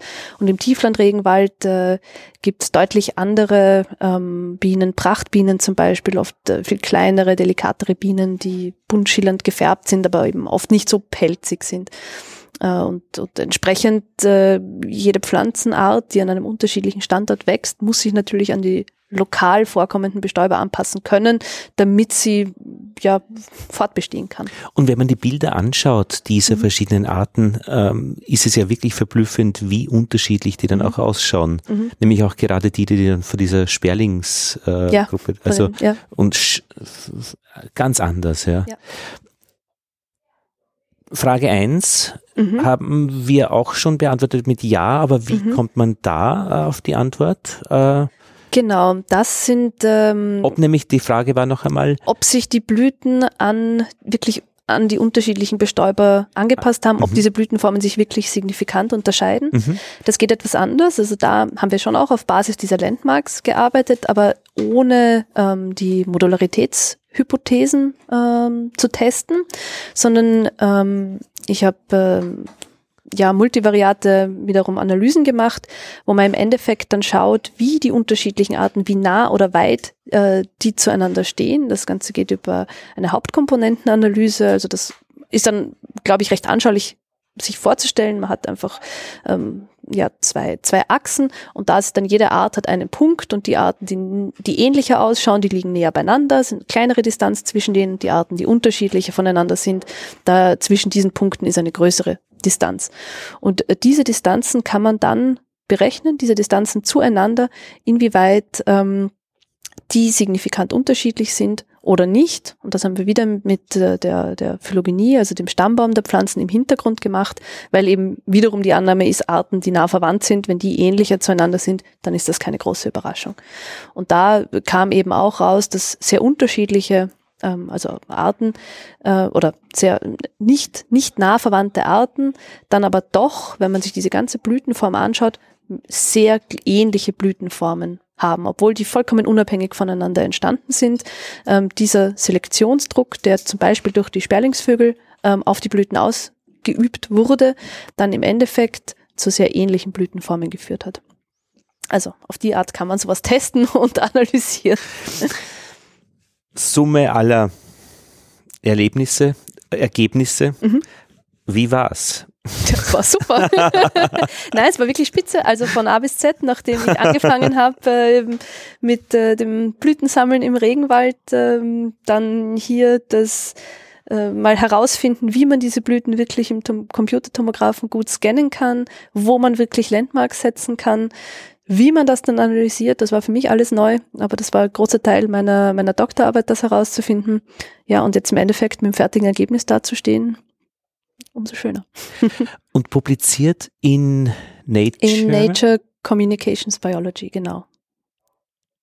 Und das ist ja auch gut. Das ist auch gut. Da freut, da freut man, sich, man auch. sich auch. Hat entsprechend äh, lang gedauert, weil vor einem Jahr hatte ich den Artikel mehr oder weniger fertig geschrieben. Und der ist dann durch einen langen und wiederholten Revisionsprozess erst noch intern mit den Co-Autoren und dann natürlich bei dem, bei dem Fachjournal gegangen. Und wenn man so eine, so einen Marathon hinter sich hat, dann ist man umso erleichterter, wenn äh, im Endeffekt das fertige Resultat da liegt. Und äh, um zur Frage eingangs äh, zu diesen Revisionen zurückzukommen, ich bin auch sehr froh, dass wir noch so einen langen Revisionsprozess hatten, weil ich erinnere mich, dass ich irgendwann mal, ich glaube im Juni, wieder mal über dem Artikel gesessen bin und mir ein bisschen die Haare gerauft habe und mir gedacht habe, um Gottes Willen, da steht eigentlich gar nicht mehr drinnen, was ich eigentlich sagen wollte. Wirklich? Und, ja, also wenn man einen Text oft genug überarbeitet, mit dem man eingangs eigentlich schon zufrieden war, dann steht manchmal nicht mehr drinnen, was man eigentlich wollte. Aber das konnte ich dann in dem Fall wieder umändern, sodass im Endeffekt wieder drin steht, was ich sagen wollte. Aber ja. Mhm. Eingereicht im Mai, veröffentlicht im Dezember. Eingereicht zum ersten Mal im März, glaube ich. Im März schon, ja. ja. Aber ich hatte den Eindruck, dass das schon wirklich fein ist, wenn sich wer so genau Gedanken macht. Aber das kann schon natürlich. Absolut, absolut. Das Frustrierende mhm. war eher am Anfang, wenn man von vielen Co-Autoren Meinungen bekommt. Mhm. Man versucht das alles zusammenzustoppeln. Zu machen, ja. Irgendwann sitzt man selber so nah vor dem Text, dass mhm. man den mhm. Text nicht mehr sieht. Und dann ist es gut, mal zwei Monate Abstand zu nehmen. Und dann, nur dann ist es sehr deprimierend, wenn man dann auf den Text wieder zurückschaut und sich denkt, nein, das ist nicht, was ich sagen wollte. Aber dann muss man da nochmal drüber gehen. Und so jetzt zusammengefasst, wa, was wolltest du sagen? Also wie, wie würdest du das deiner, de, äh, jemanden, deinem Opa erklären oder deiner Oma oder jemanden, der damit keine Ahnung hat? Du und hast. Äh Würde ich sagen, ich wollte schauen, ob sich diese unterschiedlichen Blüten an ihre Bestäuber anpassen können und wie sie das machen. Mhm. Und dieses, wie sie das machen, wie sie das machen, ist eben, ob sich ähm, unterschiedliche Blütenteile unterschiedlich schnell und unabhängig voneinander an die unterschiedlichen Bestäuber anpassen können oder ob die gesamte Blüte als Gesamtes mhm. sich gleichzeitig an die Bestäuber anpassen muss. Und die äh, ganze Forschung wurde gefördert auch vom FWF? Genau, ja. Warum fördern die das? Ja, weil sie der Meinung waren, dass das wesentliche Grundlagenforschung ist, die förderungswürdig war. Und es ist also, Grundlagenforschung. Es ist, es ist absolute mhm. Grundlagenforschung, genau. Ähm, wir haben vor drei Jahren dieses Projekt eingereicht und dann 2017 auch quasi vom, vom FWF ähm, finanziert bekommen. Und ja, es ist, es ist Grundlagenforschung, aber man muss, also ich kann auch schon dazu sagen, es hat in gewisser Weise auch einen, ein bisschen einen Benefit äh, in Richtung also auch in Richtung Naturschutz, weil die, ich sehr eng mit Kollegen in Ecuador zusammenarbeite und gerade diese großen, sehr attraktiven Blüten, zu denen man noch schöne Stories über Bestäuber erzählen kann, äh, die fungieren jetzt durchaus als ähm, sogenannte Flagship Species, also die machen sich auch gut auf einer Infotafel am Eingang zu einem Nationalpark, äh, wo Leute dann tatsächlich was über einfach über die Naturgeschichte dieser Arten ähm, lernen können. Warum fasziniert dich das, dieses, diese Arbeit und äh, diese Forschung in diesem Gebiet? Um, ähm, tja, ich finde, das ist eine der spannendsten Felder, in denen man arbeiten kann. Ich wollte immer Biologin werden und ich war schon als Kind immer ähm, draußen, habe äh, beobachtet, habe Tiere und Pflanzen beobachtet und ähm, ja, zu verstehen, wie Diversität entsteht, wie sie zustande kommt, wie Organismen miteinander interagieren und wie diese Interaktionen sich dann im Endeffekt in ja, im, im Phänotyp, also im Erscheinungsbild ausdrücken, das finde ich unheimlich spannend, weil es einfach so facettenreich ist, es so viele unterschiedliche ähm, Resultate geben kann, so viele unterschiedliche Arten und Weisen, wie Anpassung passieren kann. Und ähm, da ein bisschen besser zu verstehen, welche Faktoren zusammenspielen müssen oder mussten, um zu dem zu kommen, was wir heute in der Welt, in der Natur sehen, das ist irgendwie eine treibende Motivation. Und erfolgreiche Dinge wurden ja auch mehrfach entwickelt, so Absolut. unabhängig voneinander. Ja, ja. Also gerade gerade dieses ähm, Bienenbestäubungssystem, das ich beschrieben habe, ähm, das ist in einer ganz eigenartigen Ausprägung in meinen Arten vorhanden, aber es ist ein Bestäubungssystem, das ähm, eben vielfach unabhängig voneinander entstanden ist. Man nimmt an, dass es ungefähr 60 Mal, also es kommt in 60 Pflanzenfamilien vor. Das ist ungefähr in, Schätzungen gehen auseinander, sechs bis acht Prozent der Blütenpflanzen und in ganz, ganz unterschiedlichen Pflanzenfamilien. Also zum Beispiel in Kartoffeln und in ähm, Heidelbeeren und beim Schneeglöckchen und in meinen Schwarzmundgewächsen ist unterschiedlich evolutionär erfolgreich und wie das dann jedes Mal funktioniert hat und äh, welche Merkmale in jeder dieser Pflanzengruppe dazu geführt haben, dass die Blüten eben so und so an ihre Bienenbestäuber angepasst sind, das ist unheimlich spannend, weil man muss schon denken, jedes Mal in der Evolution war irgendwie ein anderer Startpunkt, weil natürlich jede Pflanzengruppe aus einer anderen Familie, kommt aus einem anderen, hat irgendwie andere Gene, kommt eben von einem anderen Startpunkt und trotzdem passiert diese konvergente Evolution unter Bestäuberselektionsdruck, dass man im Endeffekt zu einer von diesen vibrationsbestäubten Blüten kommt. Bei den Zoologen, glaube ich, ist das Auge sehr spannend. Dort hat der Oktopus auch irgendwie ein Auge ja, entwickelt, ja. aber auch. genau, das Auge oder die Flossen oder Flügel oder ja, ja genau.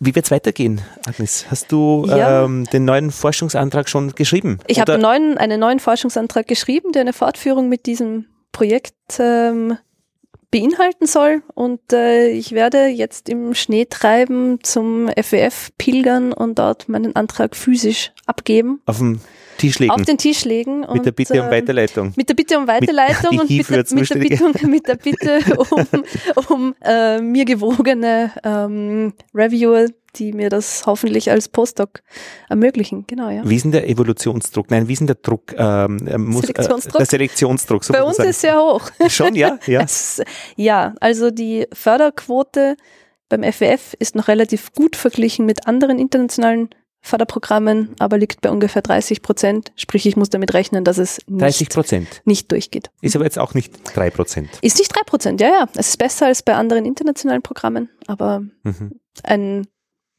Agmade Wiesen ist es nicht, auf gut Deutsch. Na dann alles Gute. Ja. Danke vielmals. Und danke für diese schöne Beschreibung deiner Arbeit, weil ja, dadurch hast du uns ermöglicht, die, nämlich die zuhören und mir, einen Einblick zu kriegen, wirklich, was du genau oder was man genau äh, tut, wenn man etwas erforscht. Ja. Ja. Dankeschön. Ja, danke vielmals. Und einen Link zur veröffentlichten Arbeit findet ihr auf der Homepage www.bienenpodcast.at.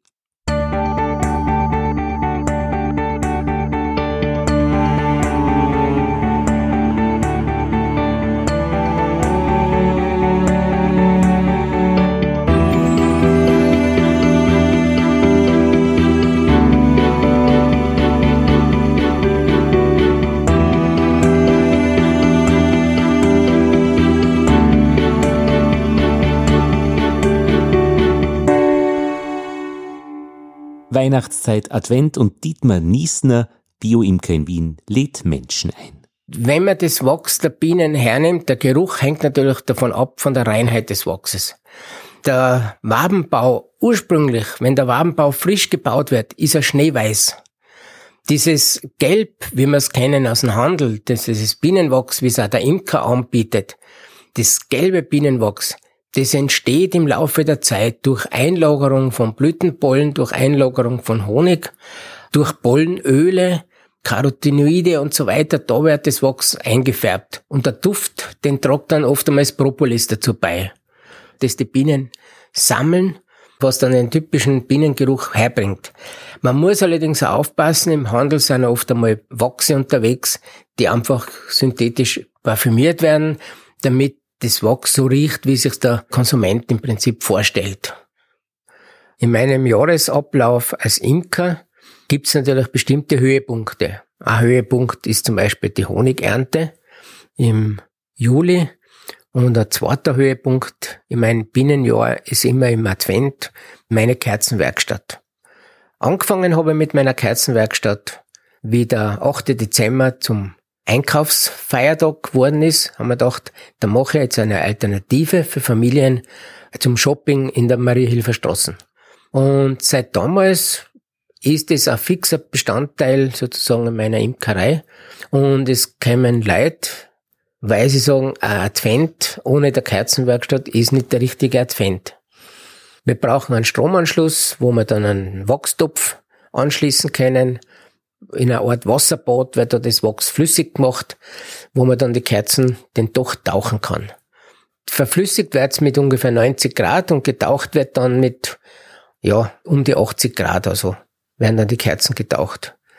Was ich vorbereiten muss, das ist einfach genügend Wachs in Form von Wachsblöcken zum Tauchen, zum Verflüssigen, in Form von Wachsplatten, sogenannte Mittelwände, wo man dann aus diesen Wachsplatten Kerzen rollen kann, wo man dann ausstechen kann, mit Eckhecksausstechern zum Beispiel verschiedene Figuren, ob das jetzt ein Stern ist oder ob das jetzt ein Rentier ist von mir also oder ein Herz. Dann gibt's ein Verzierwachs, das hole ich mir aus dem Bastelbedarf, mit dem die Teilnehmer aber angehalten werden, sparsamst umzugehen. Das sind kleine, ganz zarte Wachsbänder, die zum Beispiel golden überzogen sind, ja, mit einer Goldschicht überzogen sind. Und mir ist es wichtig, dass damit die Bienenwachskerze betont wird, ja, dass dieses I-Pünktel wert für die Kerze, dass sie nicht vergoldet wird, weil die kriegst du im Supermarkt im Prinzip billiger, ja, also reine Goldkerzen, sondern die soll das Edle des Bienenwachses unterstreichen.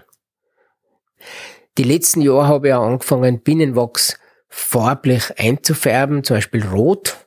Damit kann man dann Akzente setzen, dass man zum Beispiel einen Stern aussticht, den Stern dann mit einem roten Stern sozusagen ersetzt, das Ganze dann mit einem goldenen Wachsstreifen zum Beispiel einfasst und die Teilnehmer und Teilnehmerinnen sind einfach irrsinnig stolz drauf. Und ich habe zum Beispiel einen Teilnehmer, wenn der mit seinem Buben kommt, die zwei Männer, die übertreffen sich. Ja, das ist einfach ein schön zum Zuschauen, was die an Kreativität mitbringen und mit welcher Begeisterung die zum Beispiel ihre Kerzen machen, ja, wo dann Blockkerzen ausgestochen werden, wo man dann durchschauen kann sogar, ja, wo dann ein Christbaum oder ein Tannenbaummotiv ausgestochen wird dabei. Und mein Dankeschön ist, wenn ich sehe, die Leute sind begeistert gewesen und dann war sie, Nisna, du bist am besten Weg. Ja. Das ist dein Weg auch neben der normalen Imkerei, dass du das einfach auch machst. Niesner, das passt. Danke, Dietmar, für deine Erzählung. Dietmars Buch über die Bioimkerei findet ihr im Löwenzahn Verlag, Bioimkern in der Stadt und auf dem Land. Und zwei weitere Erzählungen, nämlich über den Wachskreislauf und über die Kulturgeschichte von Bienenwachs, gibt's eben in der Weihnachtswoche im Österreich 1 Radioprogramm Montag, Dienstag und am Freitag ja, 23., 24. und äh, ich glaube 27. Dezember um fünf vor neun in der Früh bis neun Uhr jeweils auch als Podcast vom Leben der Natur.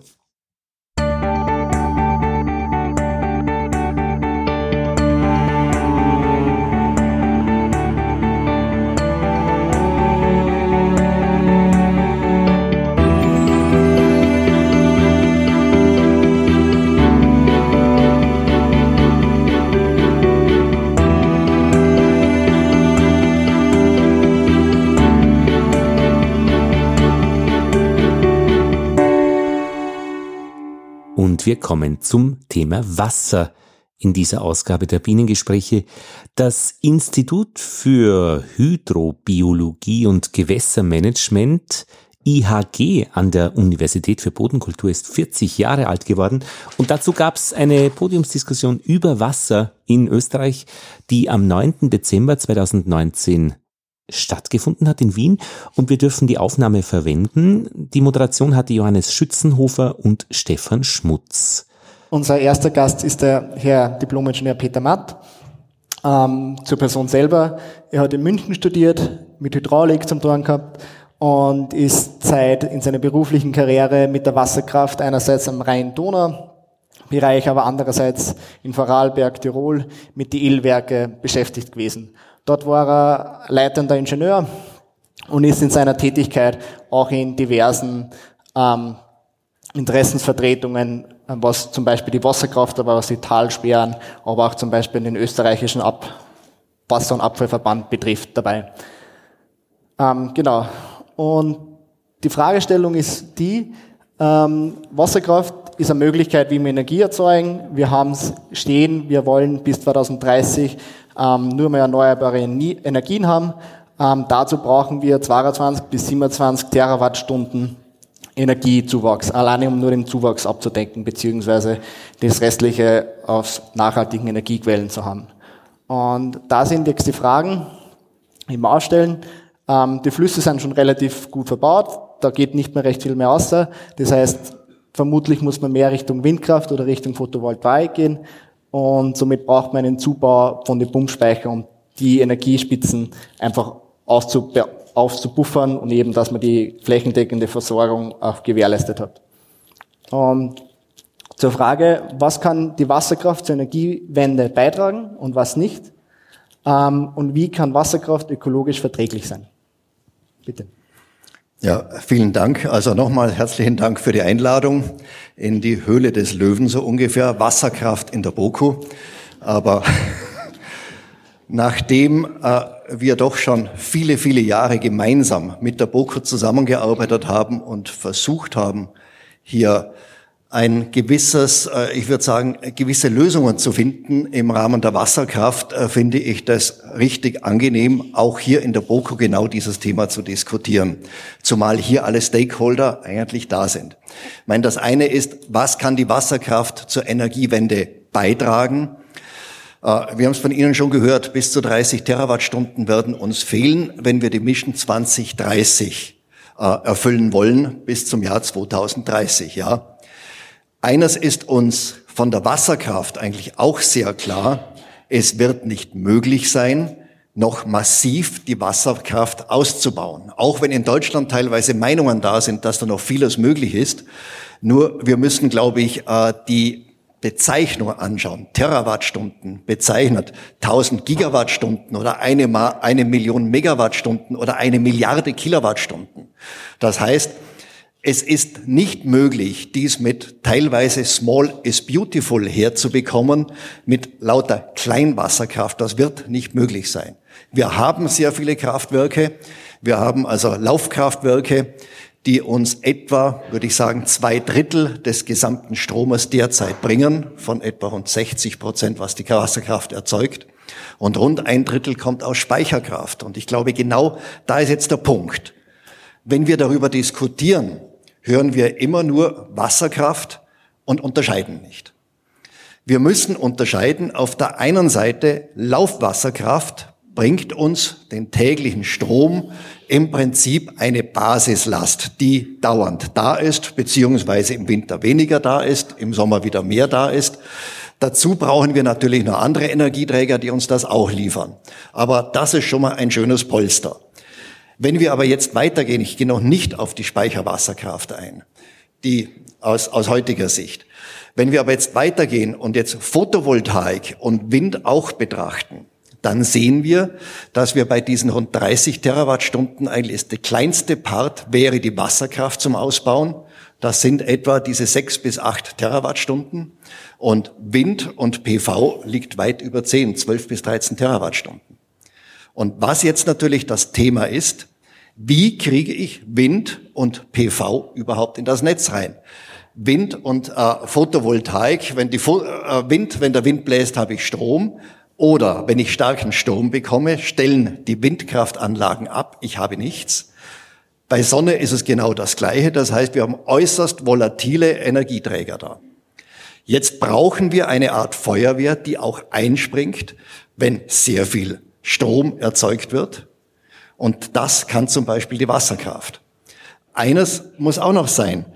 Äh, Wind und PV können derzeit jetzt einspeisen, so viel Energie sie auch produzieren, was meiner Meinung nach auch sehr sinnvoll ist.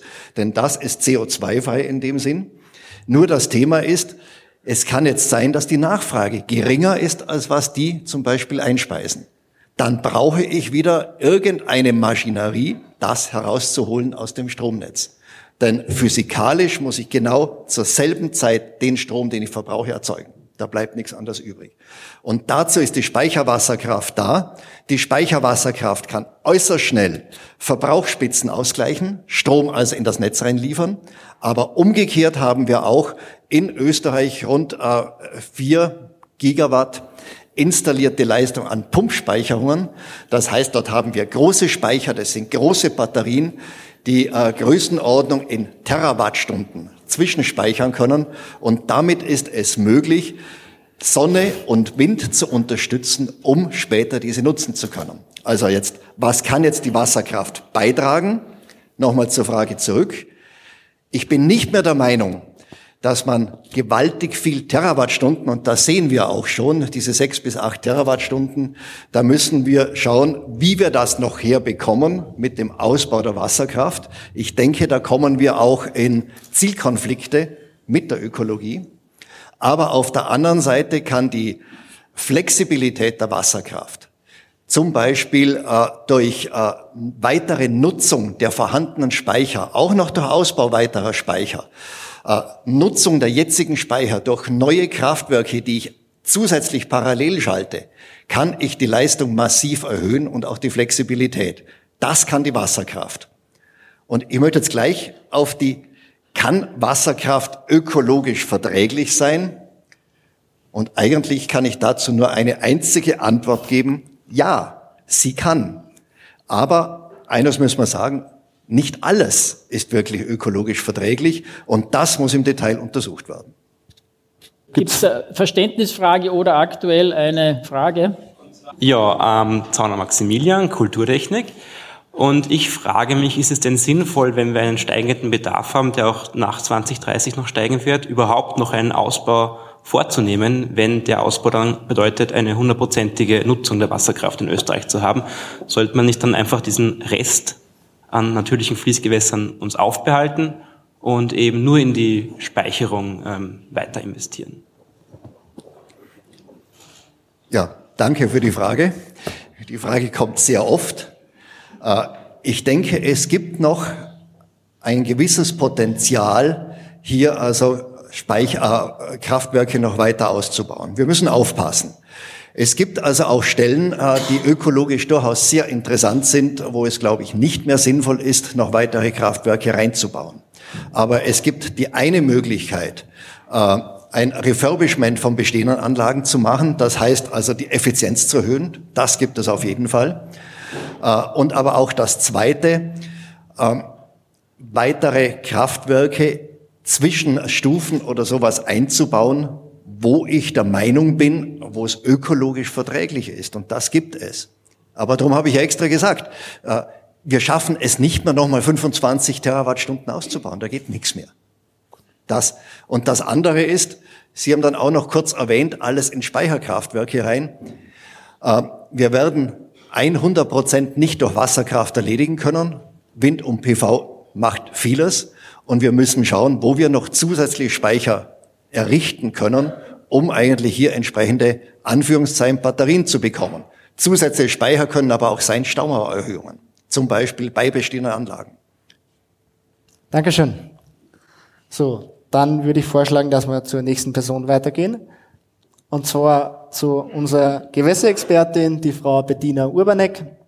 Ähm, sie selbst hat hier Kulturtechnik Wasserwirtschaft studiert, ähm, auf dem Institut, im Institut der Hydrobiologie ihre Spezialisierung abgeschlossen und lange Zeit beim Greenpeace beziehungsweise beim Verkehrsclub Österreich dabei gearbeitet und jetzt seit viereinhalb Jahren beim WWF mit dem Schwerpunkt ähm, Fließgewässer und Gewässer.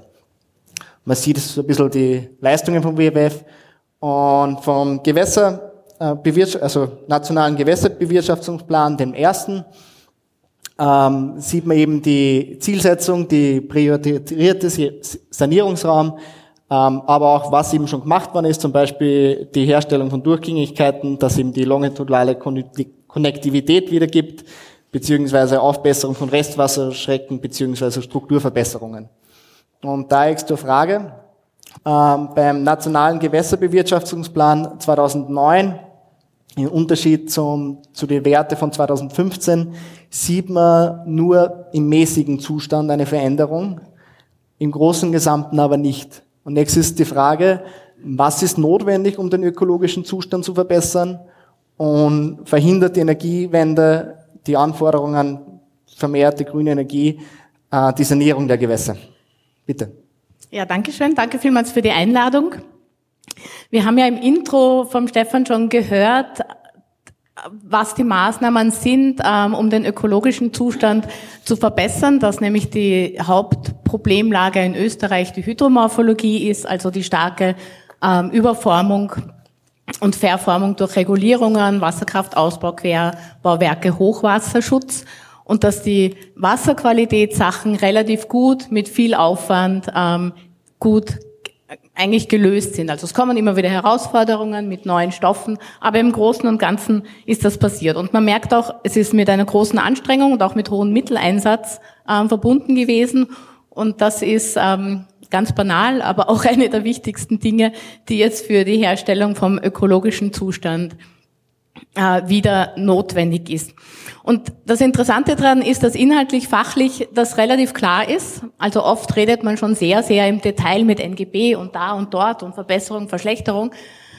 Eben weil es so gute Instrumente gibt und weil schon so lang klar ist, dass das dahintersteckende Ziel, nämlich mittelfristig die Wasserressourcen, nämlich auch im Grundwasser und damit im Trinkwasser, für die Zukunft zu sichern, dass das so elementar ist. Deswegen gibt es auch schon so lange Gesetze und Instrumente dafür. Was aber wirklich fehlt und äh, wo man da verbessern kann, ist der politische Wille für die Umsetzung. Das muss man leider als äh, Top 1 Top 1 sagen, dass das fehlt und ähm, die meisten wissen das. In diesem zweiten um Umsetzungszyklus hat es keine finanzielle Mittel für die ökologische ähm, Verbesserung hier gegeben. Also auch der neue EEA-Bericht, der gerade neu rausgekommen ist, ähm, sagt, dass die Policy Targets bis 2020 auf einem sehr schlechten Weg bei der Umsetzung sind, dass die hydromorphologischen Bedrohungen nach 10, 15 Jahren, dass diese Pressures ähm, großteils weiter Verschlechterungen zeigen. Wo es Verbesserungen gibt nach dem neuen EEA-Bericht, ist bei der Wasserentnahme. Und Vielleicht sagst du noch, was EEA-Bericht ist. Entschuldige, das ist die Europäische ähm, Umweltschutzagentur. Ähm, Agentur. Also Agentur. Ähm, also das Umweltbundesamt sozusagen auf, auf europäischer Ebene. Und die zeigen einfach auch heraus, dass, dass die Wasserrahmenrichtlinie und die Umsetzung, das ist ja der NGB, also ganz elementar dafür ist, ähm, die Schutzgüter und die Biodiversität ähm, zu, zu erhalten. Zu erhalten. Zur zweiten Frage bei der Verhinderung der Energiewende und Sanierung der Gewässer. Also ich komme dann vielleicht am Schluss zu den drei Maßnahmen, die für beides vielleicht am, am wichtigsten ist aus Sicht des WWFs.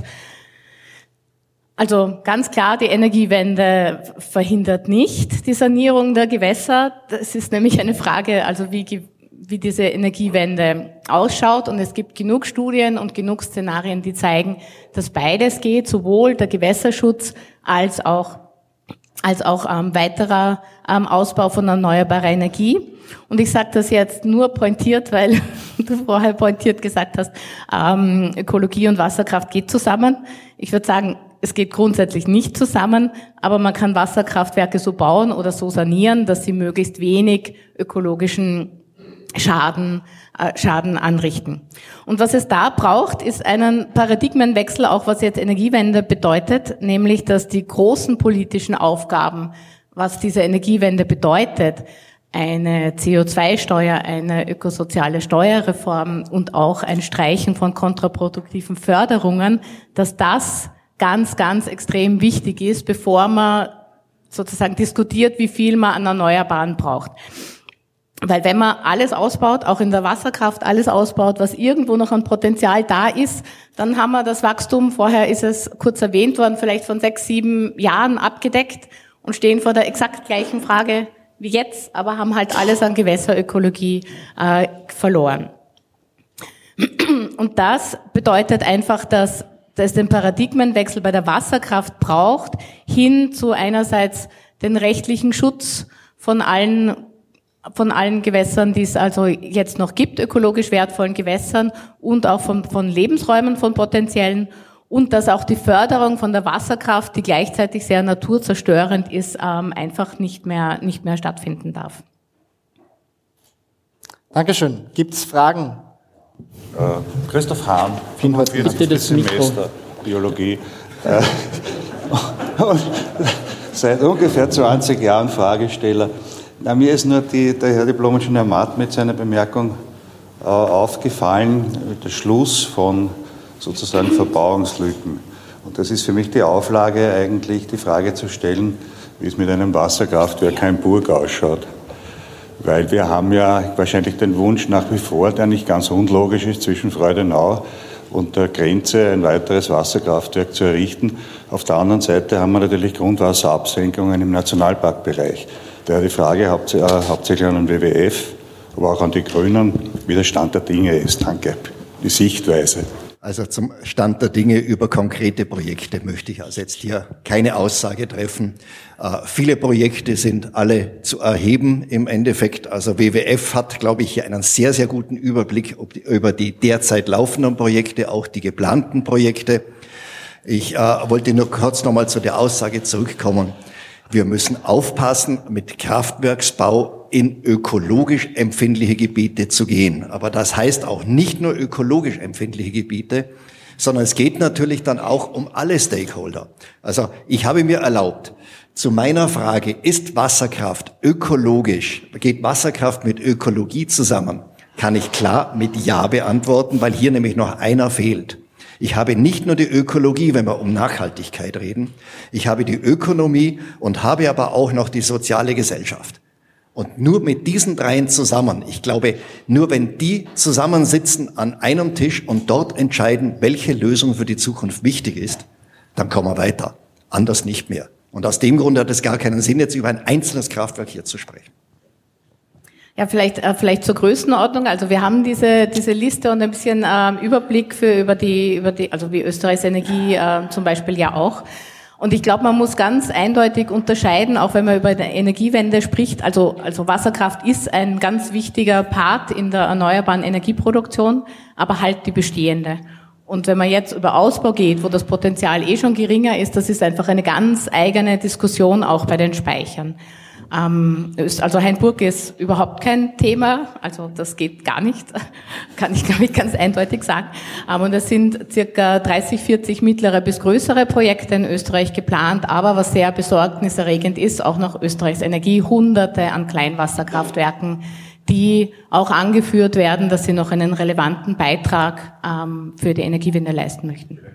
Also wir haben sicher dann noch genug Zeit, über die Wasserkraft zu diskutieren. Ich möchte aber vielleicht äh, jetzt mehr sozusagen das Feld noch aufmachen. Es ist nicht nur die Wasserkraft, die hier relevant ist an den Gewässern und auch jetzt ermöglichen, auch äh, sozusagen andere Themen anzuschneiden. Ganz genau. Okay. Ähm, anderes Thema, die Schifffahrt.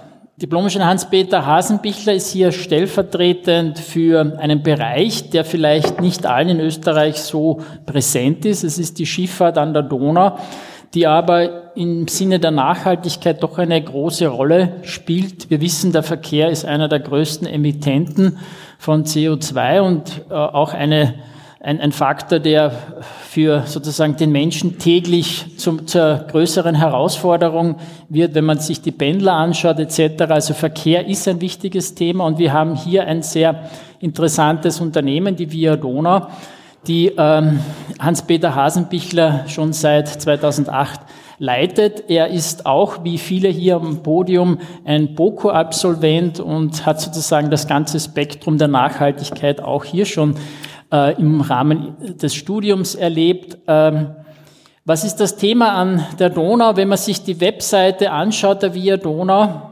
dann äh, ist man eigentlich sehr positiv überrascht über das Mission Statement von so einem Unternehmen, das ja eigentlich einem ganz spezifischen Wirtschaftszweig dient, nämlich der Schifffahrtsstraße. Da steht Donau bewahren, da steht umweltfreundliche Binnenschifffahrt, moderner Hochwasserschutz, Pflege und nachhaltigen Umweltschutz an der Donau. Jetzt ist natürlich die Frage, bringe ich das alles unter einen Hut? Ja, weil es ja zum Teil oft sehr gegensätzliche ähm, Zielsetzungen sind. Wie schaut es ökologisch aus? Wir haben ein grünes Band, das heißt den guten Zustand in der Nationalparkstrecke. Das ist eine Bewahrungsstrecke. Nationalpark diente dazu, da ähm, Biodiversität zu schützen. Wir sind froh, dass wir den guten Zustand haben. Wir wissen aber, weil wir die Daten sehr gut kennen, dass wir hier sehr am Limit des guten Zustands sind. In der zweiten Fließstrecke, die wir noch haben in der Wachau, haben wir zum Beispiel diesen guten Zustand nicht erreicht.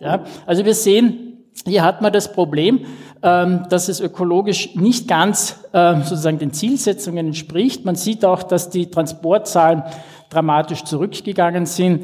Äh, da kommen wir gleich zu einem anderen Thema. Klimawandel wirkt sich nicht nur auf die Ökologie aus, sondern auch auf verschiedene Nutzungen, wie zum Beispiel die Schifffahrt. Und dann sind wir auch schon bei den Fragen, welche Strategien, äh, Strategien verfolgt die Via Donau bei Nutzungskonflikten. Das ist ja genau das Thema, das wir sozusagen zentral hier diskutieren wollen heute. Wir haben die Schifffahrt, wir haben die Ökologie, wir haben sehr viel Freizeitnutzungen entlang von der Donau, die immer mehr an Bedeutung gewinnen, speziell in den dichten Siedlungs- und Ballungsräumen um Wien. Wir haben natürlich die Wasserkraft, die ja auch nicht immer sozusagen die Schifffahrt wirklich unterstützt mit allen Problemen wie ähm, Eintiefungsproblematik und so weiter.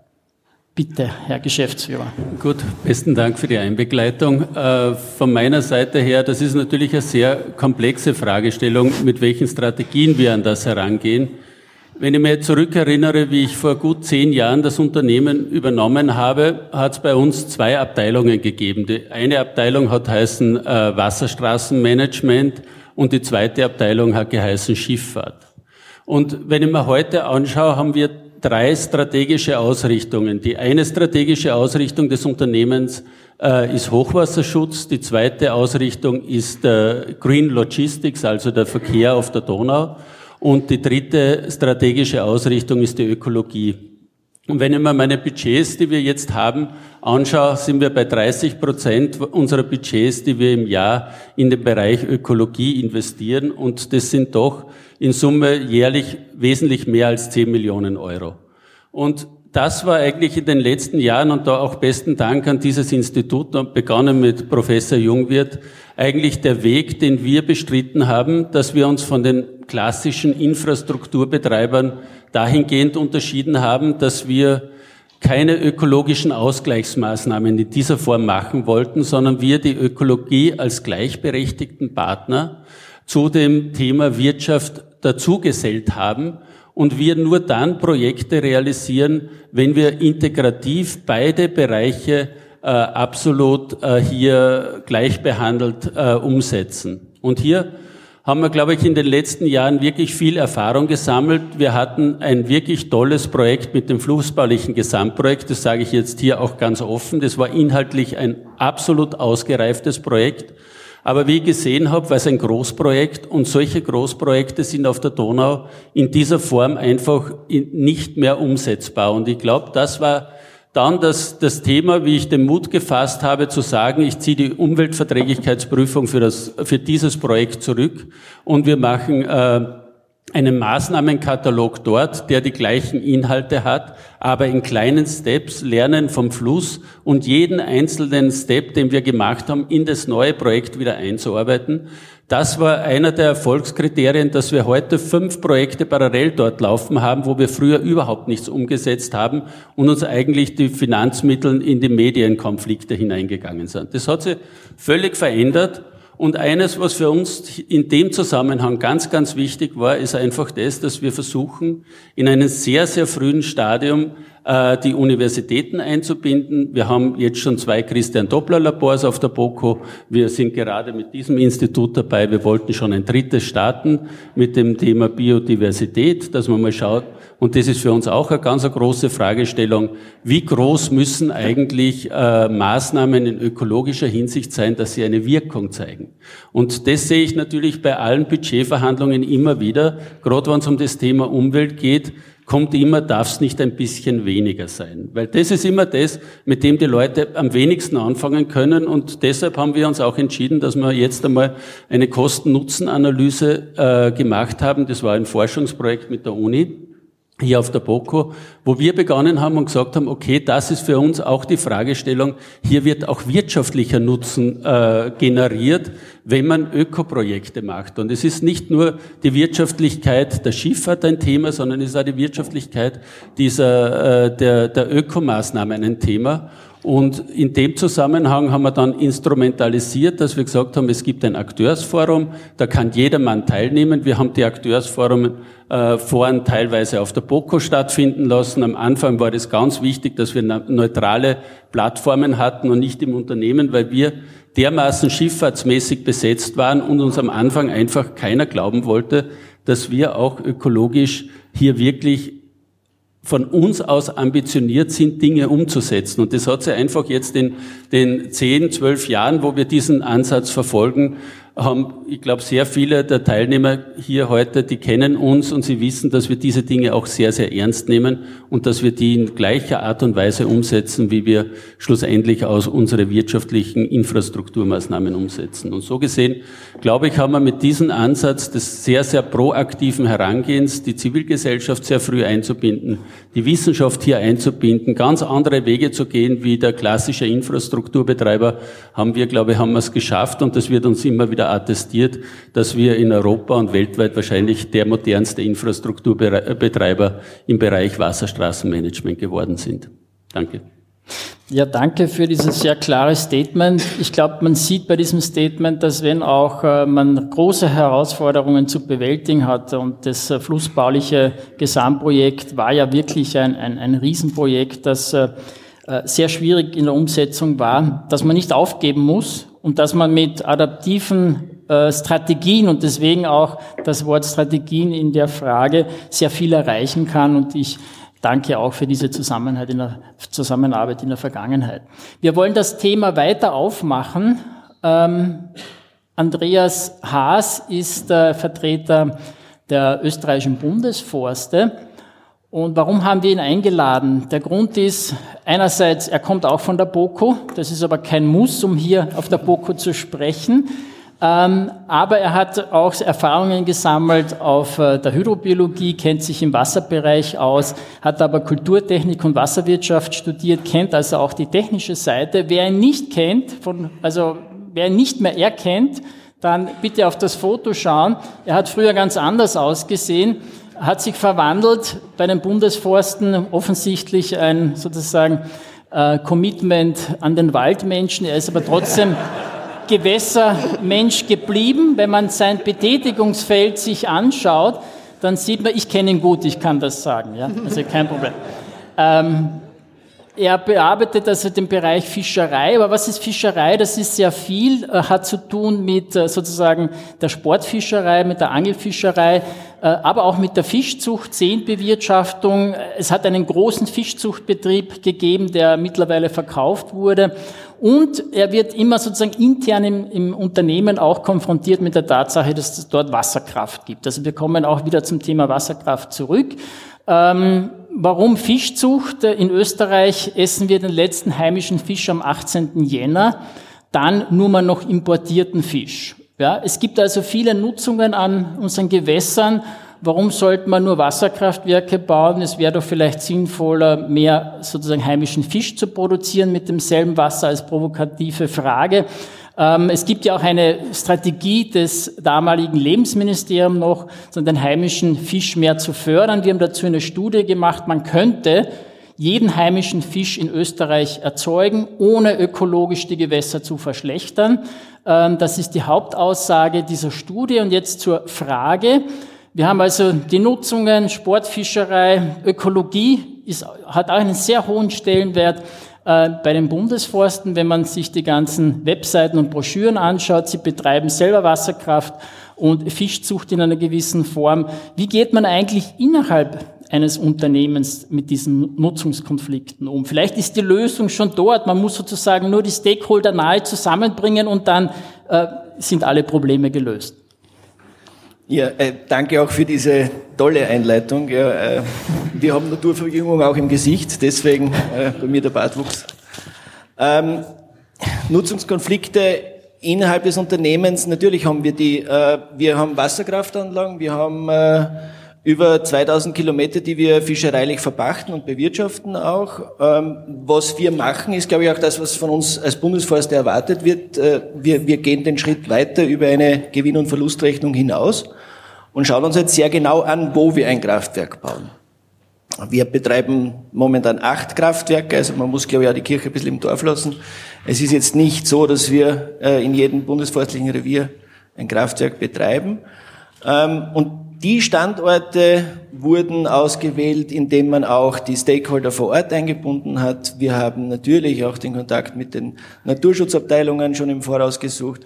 Das heißt, dieser Abwägungsprozess beginnt bei der ersten Idee grundsätzlich. Und ich glaube, das ist auch das Prinzip, mit dem wir in, in Zukunft nicht nur bei den Bundesforsten, sondern generell weiterarbeiten müssen, damit wir auch die Energiewende äh, vorantreiben können. Ähm, das Thema, das mich bei den Kraftwerken am meisten betrifft, ist die Fischökologie. Ich bin seit äh, mittlerweile fünf Jahren jetzt zuständig für das Geschäftsfeld Fischerei bei den Bundesforsten. Ähm, das erste Bild äh, links oben, das ist für mich jetzt der Hallstätter See. Äh, am Hallstätter See betreiben wir noch eine klassische Berufsfischerei und wir sehen dort auch vor allem durch ein Projekt, das wir gemeinsam mit dem Ministerium haben über den Europäischen Meeres- und Fischereifonds. Es gibt einen unglaublich großen Aufholbedarf in der Bewirtschaftung der Gewässer. Ich will nicht immer nur den Wirtschaftstreibenden äh, die Schuld geben oder, oder den, den schwarzen Peter für Verbesserungsmaßnahmen zuschieben. Auch wir in der Bewirtschaftung haben einige Aufgaben, die auf uns zukommen und zu lösen sind. Wir betreiben dort die Berufsfischerei auch mit einem sehr äh, hohen, durchschnittlich äh, überhöhten Aufwand vielleicht äh, mit dem, wie wir Daten generieren, um zu wissen, wie viele Fische dürfen wir ausfangen, in welchen Größen dürfen wir sie ausfangen, damit wir auch nicht eine Überfischung haben. Äh, beziehungsweise sehen wir auch, wenn man konstante Ausfangmengen haben will, und das ist für ein Unternehmen äh, auch notwendig, um langfristig planen zu können, ist es notwendig, die Fischerei zu dynamisieren, darauf zu reagieren, was die Natur in der natürlichen Reproduktion und im Zuwachs uns liefert. Und das zu beobachten, ist für einen kleinen Berufsfischer, der es äh, in der fünften Generation in der Familie durchführt, so nicht möglich. Und dazu müssen Strukturen geschaffen werden. Dazu müssen wir Erhebungen durchführen können. Ähm, es ist schwierig in Österreich an den Seen bei den Berufsfischern zu diesen Daten zu kommen. Ähm, das ist etwas, wo wir etwas säumig sind noch. Aber ich denke, es ist eine Herausforderung, die wir auch noch äh, meistern werden. Es gibt auch Projektvorschläge bereits, wie wir das handeln können. Ähm, in der Fließgewässerbewirtschaftung haben wir, wenn ich jetzt das Beispiel Enns herausgreife, durchaus herausfordernde Strecken. Ähm, wir versuchen, wo geht natürliche Reproduktion zu fördern. Den Besatz, das äh, glaube ich, äh, erzähle ich hier in dem Rahmen, vielleicht eh genau den richtigen. Ja. Besatz ist nicht das Mittel der Wahl, um einen Fischbestand aufrechtzuerhalten. Und äh, wenn wir eben solche Staustrecken, äh, wie die Eins vielleicht im Hinterkopf haben, bewirtschaften wollen, brauchen wir neue Werkzeuge. Von einer Naturreproduktion in den Gewässern äh, sind wir weit entfernt. Ähm, wir wissen auf der anderen Seite, mit Besatz können wir das Problem nicht lösen. Es tauchen immer mehr äh, Informationen auf zu Seuchen und Krankheiten, Stichwort BKD. Ähm, wir haben hier noch viel zu tun und die Lösungen sind noch weit weg. Und ich glaube, deswegen ist es hier am Institut auch gut aufgehoben, mit so einer Veranstaltung auch möglichst ein breites äh, Forum zu bilden und äh, diesen Herausforderungen zu entgegnen. Danke für auch dieses klare Statement. Man sieht, jeder kann was beitragen zu einer nachhaltigeren Gestaltung der Gewässer, egal von welchem Sektor kommt. Äh, wir wollen jetzt natürlich äh, ein bisschen sozusagen, das war eine nette Diskussion, die wir bisher gehabt haben. Wir wollen ein bisschen sozusagen die Anforderungen steigern. Wir kommen jetzt von sozusagen Unternehmen, von einzelnen Interessen mehr auf die strategisch-politische Ebene. Äh, und ich möchte sozusagen für jetzt die nächsten Fragen ähm, eine mehr oder weniger gemeinsame Frage stellen. Äh, wir haben jetzt noch drei Personen außer Thomas Hein am Podium. Äh, das ist Diplomingenieur Michael Estal, Kabinettschef im Bundesministerium für Digitalisierung und Wirtschaftsstandort, auch ein BOKU-Absolvent. Ja, wir unterrichten ja auch Agrarökonomie. Ähm, er ist der richtige Mann hier fürs Podium, weil er sehr viele Bereiche in den Ministerien schon abgedeckt hat, im Lebensministeriumskabinett Chef gewesen, das heißt im Bereich, wo der Wassersektor angesiedelt ist und jetzt Kabinettschef im Wirtschaftsministerium. Dann haben wir Günter Liebel am Podium, Diplomingenieur Günter Liebel, Sektionschef von der Sektion 1 Umwelt- und Wasserwirtschaft, auch ein BOKO-Absolvent.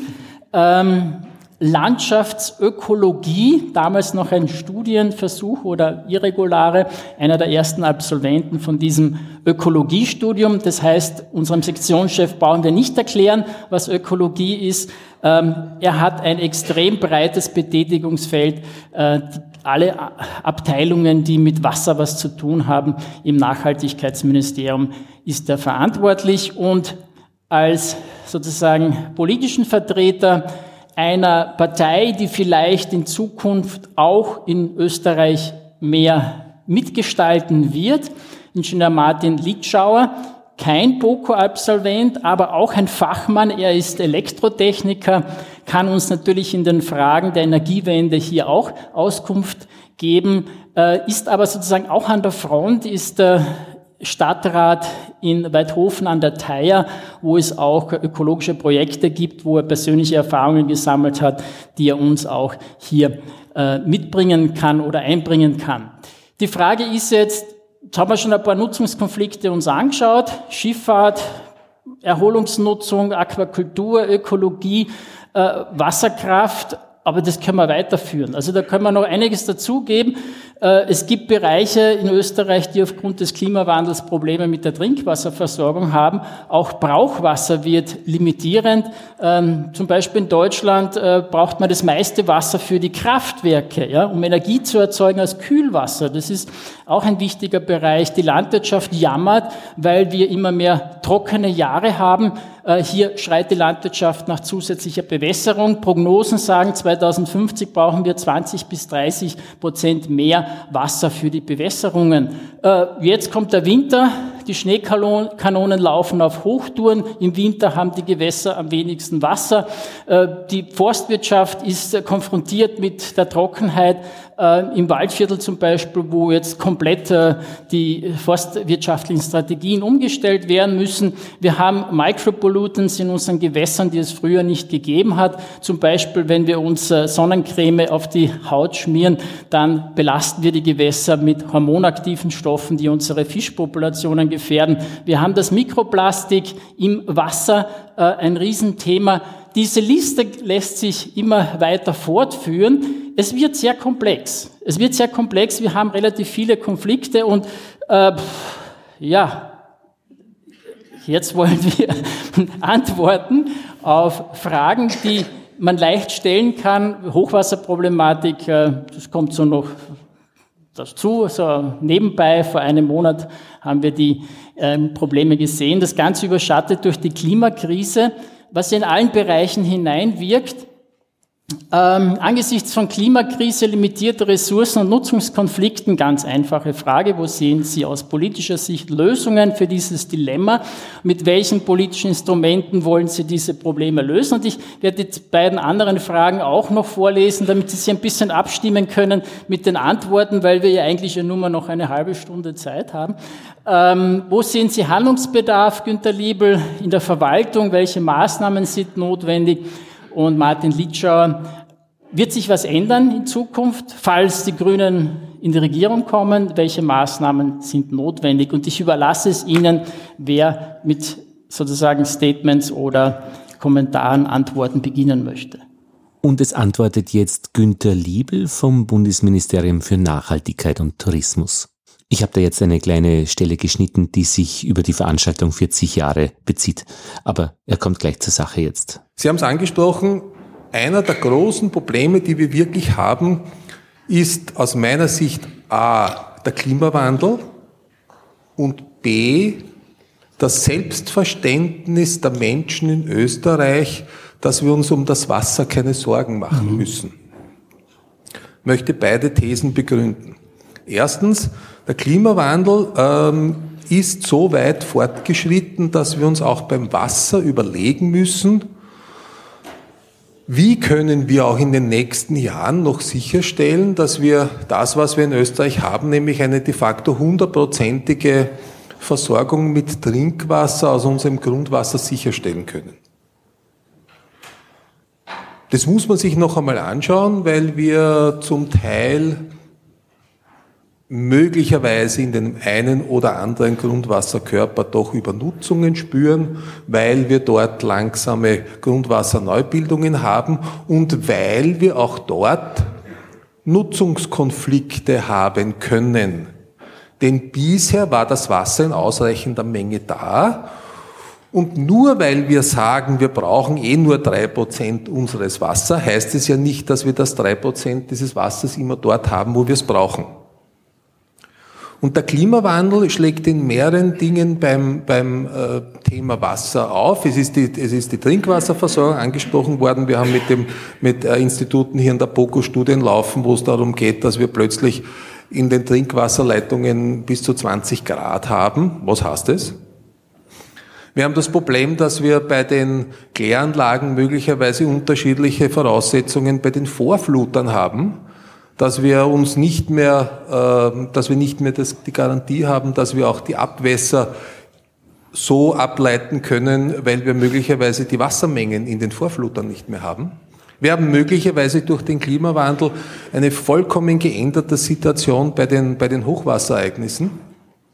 Und daher ist der Klimawandel eine wirkliche Herausforderung. Von der E-Wirtschaft habe ich noch gar nicht gesprochen, weil natürlich auch dort nicht garantiert ist, dass das, was man als Regelarbeitsvermögen eingestellt hat, auch tatsächlich nutzen kann. Ja? Dann nutzt uns möglicherweise das eine oder, Kraft, eine oder andere Kraftwerk an einem falschen Standort gar nichts, weil dort vielleicht überhaupt der Strom nicht mehr erzeugen werden kann. Und daher muss man sich den Klimawandel extrem genau anschauen und herauskristallisieren, wo müssen wir uns in den nächsten Jahren mehr überlegen. Das Wasser war es bisher nicht. Das hatten wir in Überfluss. Und wir haben in den 60er, 50er und 60er Jahren extrem viel investiert äh, und haben daher das, was wir immer auch als Tourismusland geschätzt haben. Äh, wir hatten die Seen mit der Trinkwasserqualität. Das war der Schlager für den Sommertourismus, ist er immer noch, ja, sehr viel investiert worden. Und daher hatten wir auch ein gutes Gefühl äh, beim Wasser, da kann uns nichts passieren. Jetzt komme ich zur zweiten These. Wir müssen den, den, den Menschen äh, noch einmal mehr Aufmerksamkeit die Aufmerksamkeit steigern, dass man sich mit dem Thema mehr auseinandersetzt. Denn wenn wir nicht rechtzeitig beginnen, das Thema Wasser wieder in den Vordergrund zu stellen, äh, kann es in der Umsetzung Schwierigkeiten geben. Das Wasser reagiert ja nicht nur mit Auf- und Zudrehen, sondern das sind ja enorme Prozesse, langwierige Prozesse, gerade äh, wenn es die Ökologie betrifft, mit zu bedenken. Und ich glaube, dass es sehr angebracht ist, äh, in Österreich wieder die Bedeutung des Lebenselixiers Wasser auch in der Landschaft mehr den Menschen zu kommunizieren und sie wieder mehr darauf hinzubringen, wenn ich das sagen darf, dass wir uns auch um das Wasser in der freien Landschaft mehr kümmern müssen. Und da gibt es viele Dinge, die wir erledigen müssen. Und es geht jetzt nicht nur darum, dass wir eine EU-Richtlinie umsetzen müssen, die wir hoffentlich umsetzen, sondern es geht vor allem darum, dass wir das Selbstverständnis wieder schaffen, dass wir mit dem Wasser auch in der Landschaft besser, konsequenter, vorsichtiger umgehen müssen und alles, was wir in eine Richtung ähm, der ökologisch, des ökologischen Zustandes der Gewässer machen, nicht deswegen machen, weil ein paar Angler irgendwo sitzen und äh, Forellen herausfischen, das ist ja nur das Tüpfelchen auf dem i, sondern der gesamte ökologische Zusammenhang von Fließgewässern mit der Landschaft ist ja viel größer und beeinflusst ja viele andere Nutzungen mit. Und das muss man, glaube ich, äh, bald rasch noch einmal gemeinsam kommunizieren, damit es auch in den Gemeinden draußen, damit es in der Lokalpolitik ankommt und dass da draußen, wenn Sie äh, entsprechend auch tätig sind oder gewesen sind, dass man dort auch das Bewusstsein wieder schafft, dass man mit dem Wasser sorgsam umgehen muss. Es ist ein Schatz, aber wir müssen diesen Schatz in Österreich auch wirklich in Zukunft erhalten.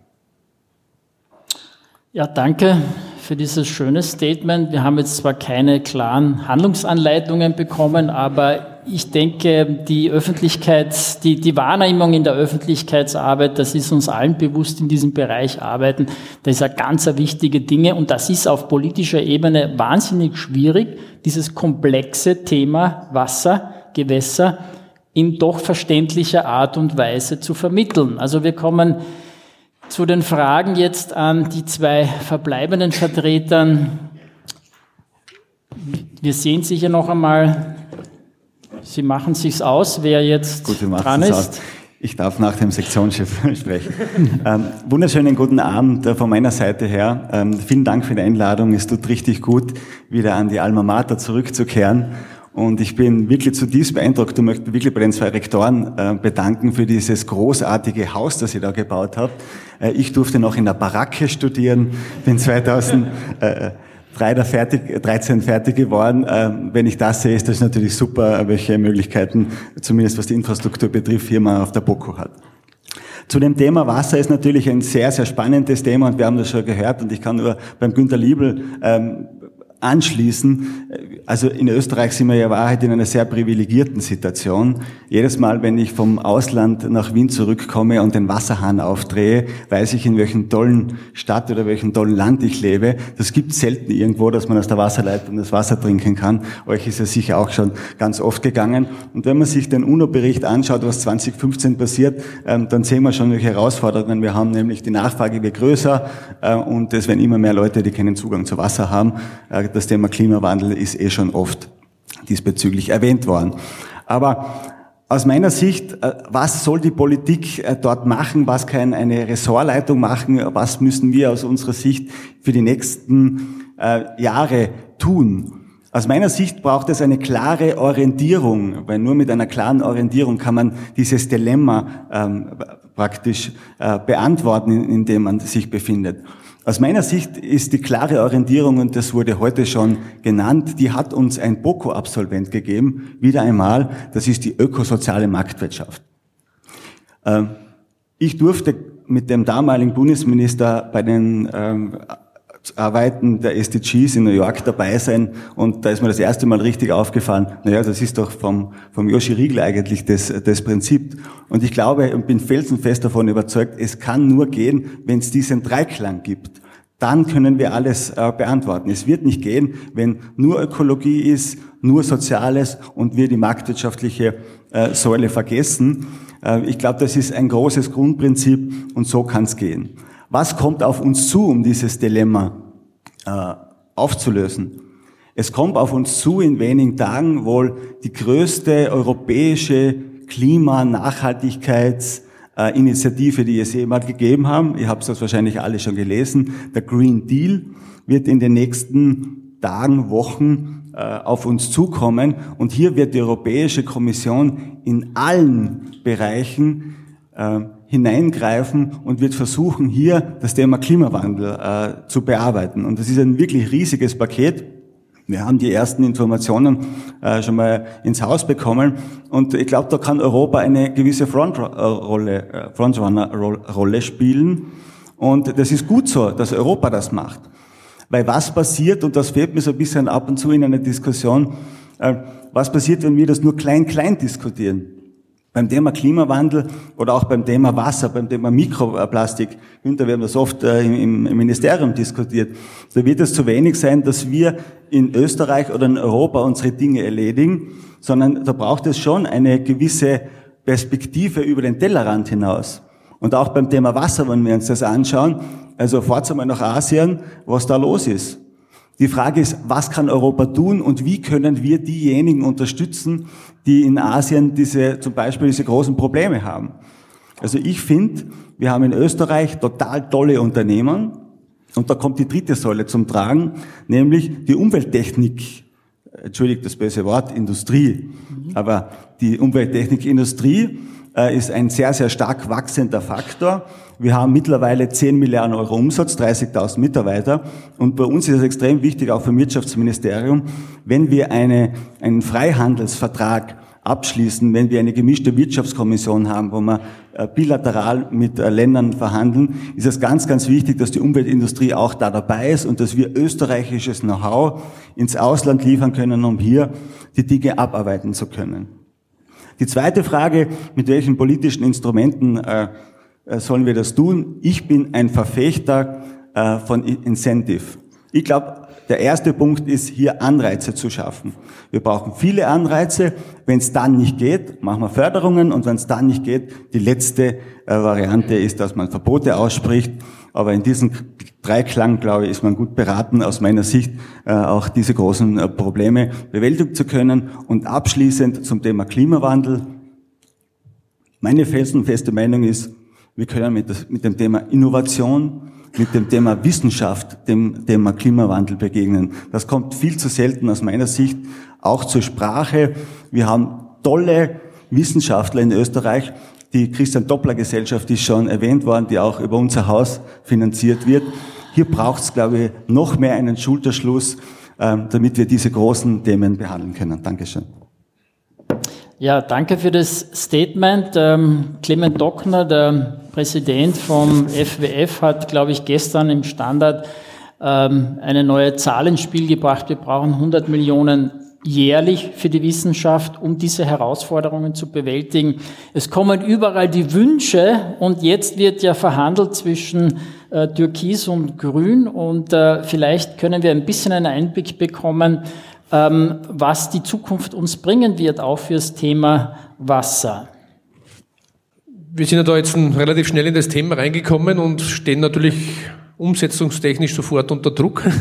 Äh, wir wissen, dass es da äh, sehr, sehr viele Dinge gibt, die man angreifen muss und ähm, das ist natürlich sehr herausfordernd, auch im Hinblick auf den Klimawandel, weil der sozusagen schon sehr, sehr viele Fragen auch aufwirft. Für mich zum Beispiel die Donau wird ja großteils äh, auch von den Gletschern gespeist. Wie schaut Österreich und die Donau zum Beispiel aus? Sollten wir die Gletscher irgendwann nicht mehr haben? Ähm, und ähm, was bedeutet das dann für Kraftwerksketten, Schifffahrt und so weiter? Äh, das sind ganz sehr spannende Fragen, wo wir, glaube ich, auch die Wissenschaft sozusagen brauchen werden, äh, um da ein bisschen vorausschauend ähm, aktiv werden zu können, um das ganze Szenario mal durchzudenken oder auch zu überlegen, wie kann man da Dinge abwenden oder abfedern. Ähm, wir sind ja versucht, immer sozusagen immer vorausschauend unterwegs zu sein und äh, uns einzubringen. Ähm, manches Mal ist es sozusagen dieser Kampf auch gegen Windmühlen, weil nichts weitergeht. Ich habe das äh, am eigenen Leib dann äh, erfahren, vorher Gemeinderat und habe gesagt, wir müssen was tun für unsere Wasserversorgung und so weiter und so fort. Lange Zeit nichts gegangen.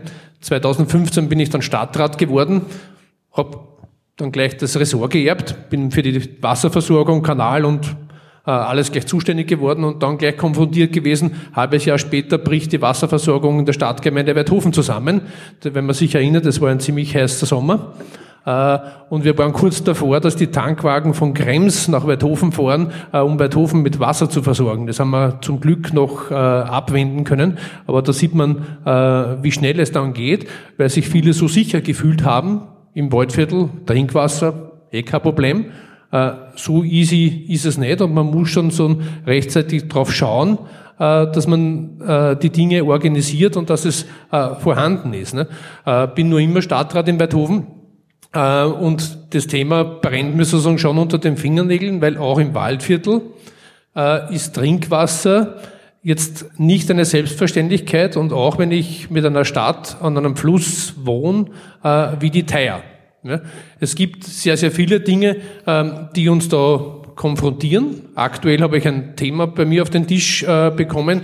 Ähm, da geht es eigentlich um die, um die Versalzung unseres Grundwassers.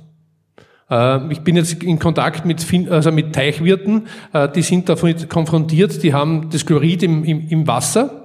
Also das sind großteils bei uns äh, Himmelteiche, die sich sozusagen aus dem Oberflächenwasser speisen. Die liegen teilweise neben Bundesstraßen und Landesstraßen. Teilweise wird aber auch Oberflächenwasser aus den Kanalsystemen in diese Teiche abgeleitet. Und jetzt muss man zur Kenntnis nehmen, dass die Salzstreuung in den letzten Jahren immer beliebter geworden ist, auch auf Gewerbegebieten, Parkplätzen und so weiter. Und das Salz landet im Wasser und irgendwann landet es in den Teichen, in den Bächen, in den Flüssen. Das ist natürlich ein Problem. Also unsere Teiche, aktuell habe ich Zahlen gesehen, äh, die haben 40 mal so viel Salzgehalt wie normal in einem Gewässer äh, der Fall wäre. Äh, und da, da, sind natürlich die Alarmglocken da, weil mit dem Salzgehalt sinkt sozusagen auch die Planktonproduktion und damit eigentlich die Erwerbsgrundlage vieler Fischteiche. Äh, und bei uns ist sogar insoweit, wenn diese Fischteiche jetzt kollabieren würden, auch betriebswirtschaftlich, dann ist das ganze Natura 2000 Gebiet gefährdet. Äh, und da sieht man, wie die Ketten sozusagen äh, mhm. gleich in sich greifen. Und zu guter Letzt aber auch die eigene Trinkwasserversorgung der Stadtgemeinde, weil die liegt ja dann auch neben den Flüssen und Bächen und speist sich aus diesem Wasser und man bringt im Prinzip das Salz ja nicht mehr raus, wenn man es einmal eingebracht hat. Ähm, und das sind sozusagen schon Herausforderungen, wie man das auflösen kann, weil Salzstreuung gilt auf der anderen Seite als Stand der Technik und wird dann äh, von den Behörden sozusagen geduldet oder teilweise sogar Straßenmeisterei momentan eingefordert, weil man kann es sich nicht leisten, äh, darauf zu äh, verzichten. Und da sieht man, da haben wir durchaus einige ähm, Zielkonflikte, die wir jetzt auflösen müssen. Und ich denke, da ist eine unserer größten Herausforderungen momentan, dass wir sehr viel reden werden müssen, äh, um diese Thematik einmal bewusst zu machen. Und das ist in vielen Bereichen. Äh, kann allerdings sagen, mit dem Reden kann man auf der anderen Seite auch sehr viel bewirken. Man muss schauen, dass man wirklich die Betroffenen Dämpfer Firmen oder auch Bewohner gut einbindet in Thematiken. Ne? Wir haben in der Stadtgemeinde auch das Thema Hochwasserschutz gehabt, nachdem wir nach mehreren Hochwasserereignissen äh, teilweise Siedlungsgebiete gehabt haben, wo die Häuser nicht einmal mehr versicherbar waren, ja, weil so oft schon das Hochwasser war, äh, war klar, hier muss was geschehen und wir haben dann ein Projekt angestrebt und im Endeffekt auch umgesetzt, bei dem eine Landwirtschaft abgesiedelt worden ist, wo im Stadtgebiet Flutmulden neu errichtet worden sind, dort wo früher landwirtschaftliche Gebäude gestanden sind. Und wir haben das Hochwasser dadurch sozusagen in den Griff bekommen, indem wir Platz geschaffen haben. Das ist äh, eine ziemlich herausfordernde Sache, weil es sehr auf der persönlichen Ebene mit den Betroffenen sozusagen abläuft. Man muss die Leute mal dazu bringen, den Hof aufzugeben. Man muss die Leute dazu bringen, sich an dem Projekt äh, zu beteiligen. Das heißt, man muss sie überzeugen. Dazu ist es natürlich notwendig, dass wir die ganzen Studien, die ganzen Unterlagen kriegen, wie Wasserbau funktioniert. Aber dann gehört auch so ungefähr sehr viel Fingerspitzengefühl und ziemlich viel Ausdauer dazu, solche Projekte dann auf die Reihe zu kriegen. Und da bin ich ganz stolz, dass es bei uns äh, auch gelungen ist, wenn man die Leute einbindet und äh, auch ihnen erzählt vom Nutzen. Da sind wir bei dem Thema, die Leute müssen auch erkennen, dass es einen Nutzen gibt. Mhm. Wenn diese Häuser dann später nicht mehr im HQ 30 sind, sondern aus dem HQ 100 heraus sind, das heißt Wertsteigerung der Häuser, das heißt plötzlich wieder versicherbar ja, und so weiter und so fort. Ähm, das sind durchaus Vorteile, äh, die man dann wieder hat. Das muss man den Leuten sozusagen erklären, ganz mühselig, damit man sie in den Prozess äh, reinholt. Ja. Ähm, und da sehe ich, glaube ich, so unsere ganz großen Herausforderungen, ähm, dass man wirklich versuchen muss, die verschiedenen Interessen äh, zusammenzuholen und lang mit Diskussionen ähm, da dicke Bretter äh, zu bohren, weil die Interessen sind oder die Konflikte sind automatisch auf den Tisch, auch wenn viele Leute da sind, die es von vielen Richtungen gut meinen. Ja? Wir haben es dann auch gesehen, wir haben Fischaufstiegshilfen auch gebaut, wir haben bei uns an der Theier auch eine, ein Kleinwasserkraftwerk mit einer Schnecke, wo die Fische eigentlich in der Schnecke aufsteigen können, äh, wo ich mir denke, das sind auch ganz interessante Maßnahmen, wo Energiewende und, und, und, und, äh, und die ganzen Maßnahmen gut zusammenpassen können und wo man auch merkt, das sind Projekte, die im Endeffekt auch ähm, die Dinge finanzieren. Die Fischaufstiegshilfen würden sich nicht finanzieren, wenn dahinter nicht zum Teil auch Kleinkraftwerke und so weiter stehen würden, die auch ein Interesse haben. Ne? Das geht schon sehr, sehr viel äh, Hand in Hand und trotzdem ist es dann oft eine Geschichte mit den Fischern zu diskutieren äh, oder wenn wir die Restwassermengen diskutieren müssen, die man dann braucht für die Fischaufstiegshilfen, ne, die dann teilweise aber so hoch sind, dass die Theier teilweise bei uns dann wieder ganz trocken ist, ja, wo dann die Wehranlagenbetreiber dann wieder das Problem haben, dass das Wasser schon so nieder ist, dass das Holz rauskommt. Dadurch sind die Gebäude wieder gefährdet, weil der Wasserspiegel schon zu tief ist. Also man hat ständig irgendwelche Diskussionen, ähm, die man führen muss, und das ist anstrengend. Und ich glaube, das ist dann mit der Regierung auch so. Aber die Bewusstseins äh, Schaffung ist ganz wichtig und dann wirklich den Mut zu haben, ja, in diese Diskussionen reinzugehen. Ja. Wir können die ganze Thematik nur dann auflösen, wenn wir das Bewusstsein schaffen und den Mut dann haben, äh, das zu diskutieren und da muss man auch dann sitzen bleiben oder sich mehrmals treffen und bis zum Schluss diskutieren, bis die Lösung äh, am Tisch ist. Das ist mühsam, aber ich glaube, es ist einfach eine Notwendigkeit.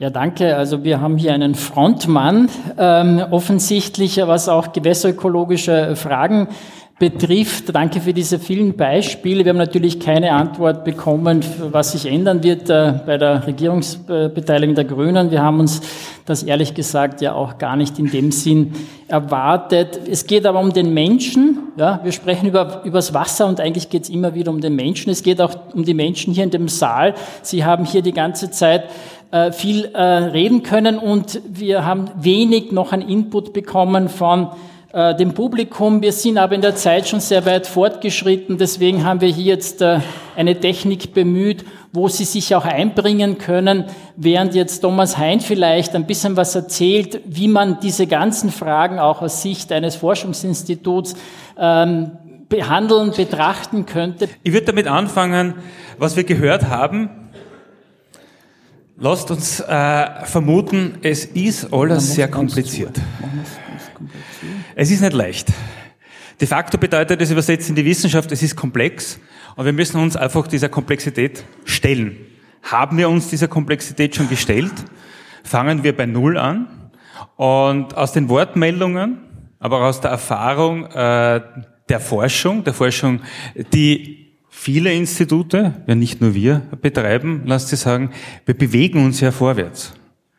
Wir schaffen allerdings etwas in derselben Zeit, das man natürlich über den technologischen Fortschritt auch verstehen kann. Wir beschleunigen natürlich auch die Systeme. Während wir versuchen, beschleunigt das, was uns gerade betrifft, zu verstehen, äh, sehen wir gleichzeitig natürlich, dass Konflikte, ob jetzt Wasserverfügbarkeit, Wasserdargebot oder daraus in, Konsequenz natürlich äh, die Qualität dieses Wassers natürlich regional, zeitlich äh, verschieden uns abhanden kommt, nicht mehr da ist und uns meistens zu spät ins Bewusstsein kommt. Das heißt, diese große Frage, wie geht man damit um, dass es wieder ins Bewusstsein kommt, äh, das ist global, glaube ich, nicht, nicht viel besser als, als national. Wir haben natürlich in Österreich eine scheinbar sehr, sehr positive Situation. Äh, man denke an die Gewässer. Ich denke, wenn, der, wenn man den äh, Gewässerbewirtschaftungsplan, den nationalen betrachtet, wenn man gleichzeitig Menschen äh, fragt, fragt, was sie, wie sie Gewässer sehen, wird wahrscheinlich sehr unterschiedliche Informationen bekommen. Was ist jetzt für uns äh, ein wichtiger Auftrag? Oder was, se, was sehe ich da drinnen? Das eine ist Nachhaltigkeit in, in, sein, in äh, dem Konzept besser zu verstehen.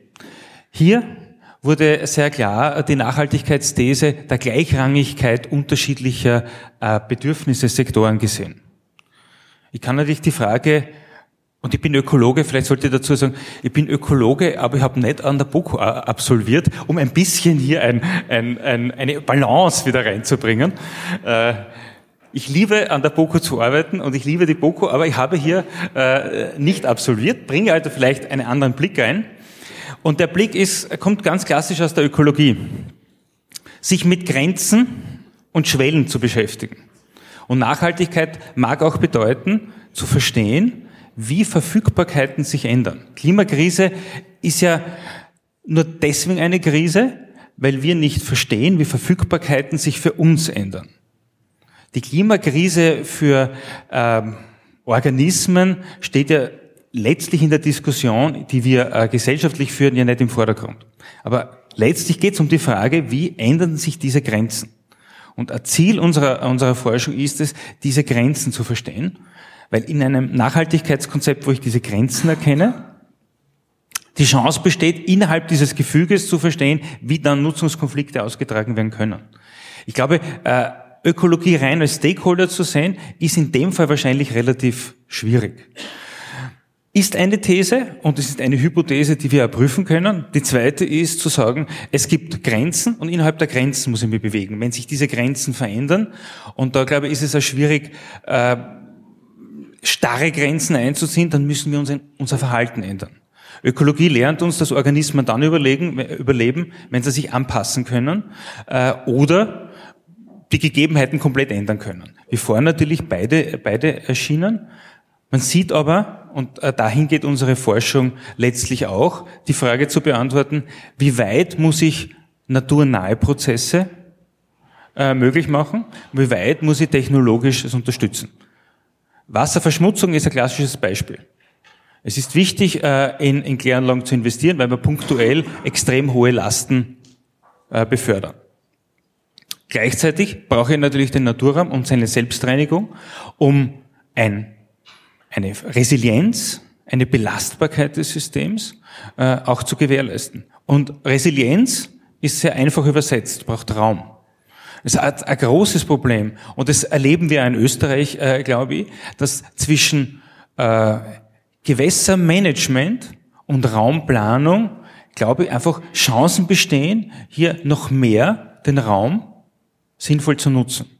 Unsere Aufgabe in so einem Ensemble ist, hier die biologischen Grundlagen noch integrativer auf den Tisch zu legen.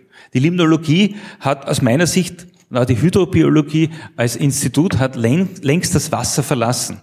Der Wasser als Lebensraum ist uns wichtig, aber wir verstehen, dass Gewässer nicht sozusagen durch den Lebensraum, wo sie sich gerade befinden, allein bestimmt wird. Es gibt vieles dessen, was für uns nicht sichtbar ist.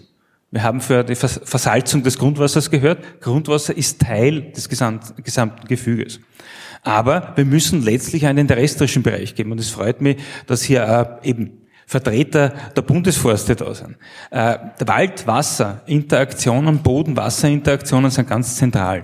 Letztlich geht es um die Frage, wie Wasser hier transportiert wird und was damit transportiert wird. Und wenn wir zum Punkt Energiewende kommen, dann ist Wasser ja nicht nur äh, im, im fließend Medium äh, sozusagen äh, ein Lieferant an Energie, es speichert auch CO2, es gibt auch CO2 wieder frei. Und auch in dem Sinne äh, müssen wir bei einer Energiewende nachdenken, was bedeutet es, an falschen Plätzen Wasserkraft zu nutzen, wenn ich damit äh, vielleicht Gesamtbilanzen erst recht wieder verändere.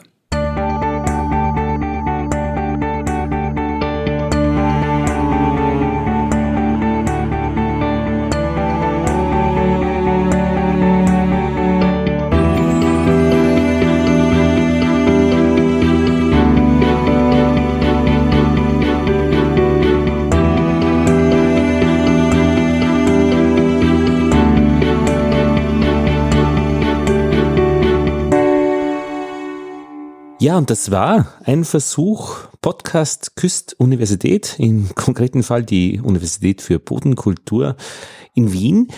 Ähm, ein Versuch, das Thema Wasser von dieser Seite her in die Reichweite ja, der Bienen zu bringen.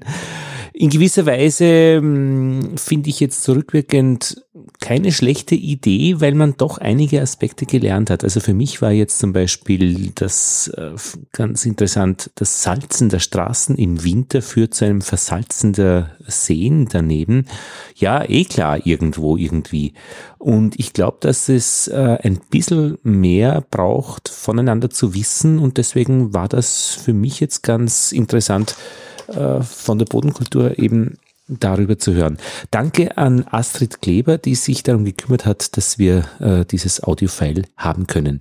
Wenn es ähnliche Ideen gibt aus eurem Bereich, warum nicht? Im Podcast, im Internet ist immer Platz für Interessantes. Wer weiß, was es da noch alles gibt. Und das war der Bienen-Podcast, die Dezember-Ausgabe, die ich jetzt noch vor dem 15. Dezember fertig mache. Da ist noch genug Zeit für etwas Ruhe vor der Weihnachtszeit, damit das Ganze nicht ganz so stressig abläuft. Bei mir ist es eigentlich schon wirklich relativ ruhig. Ich habe Zeit zu lesen. Ich lerne gerade Spanisch. Das ist eine sehr schöne Sprache. Die Kinder lernen Mathematik noch eine Schularbeit in der nächsten Woche. Und ja, ich glaube, jetzt gehe ich mit dem Hund raus, während dieses Audiofile gerechnet wird und hochgeladen. Alles Liebe aus Wien für euch, eure Liebsten und eure Bienen.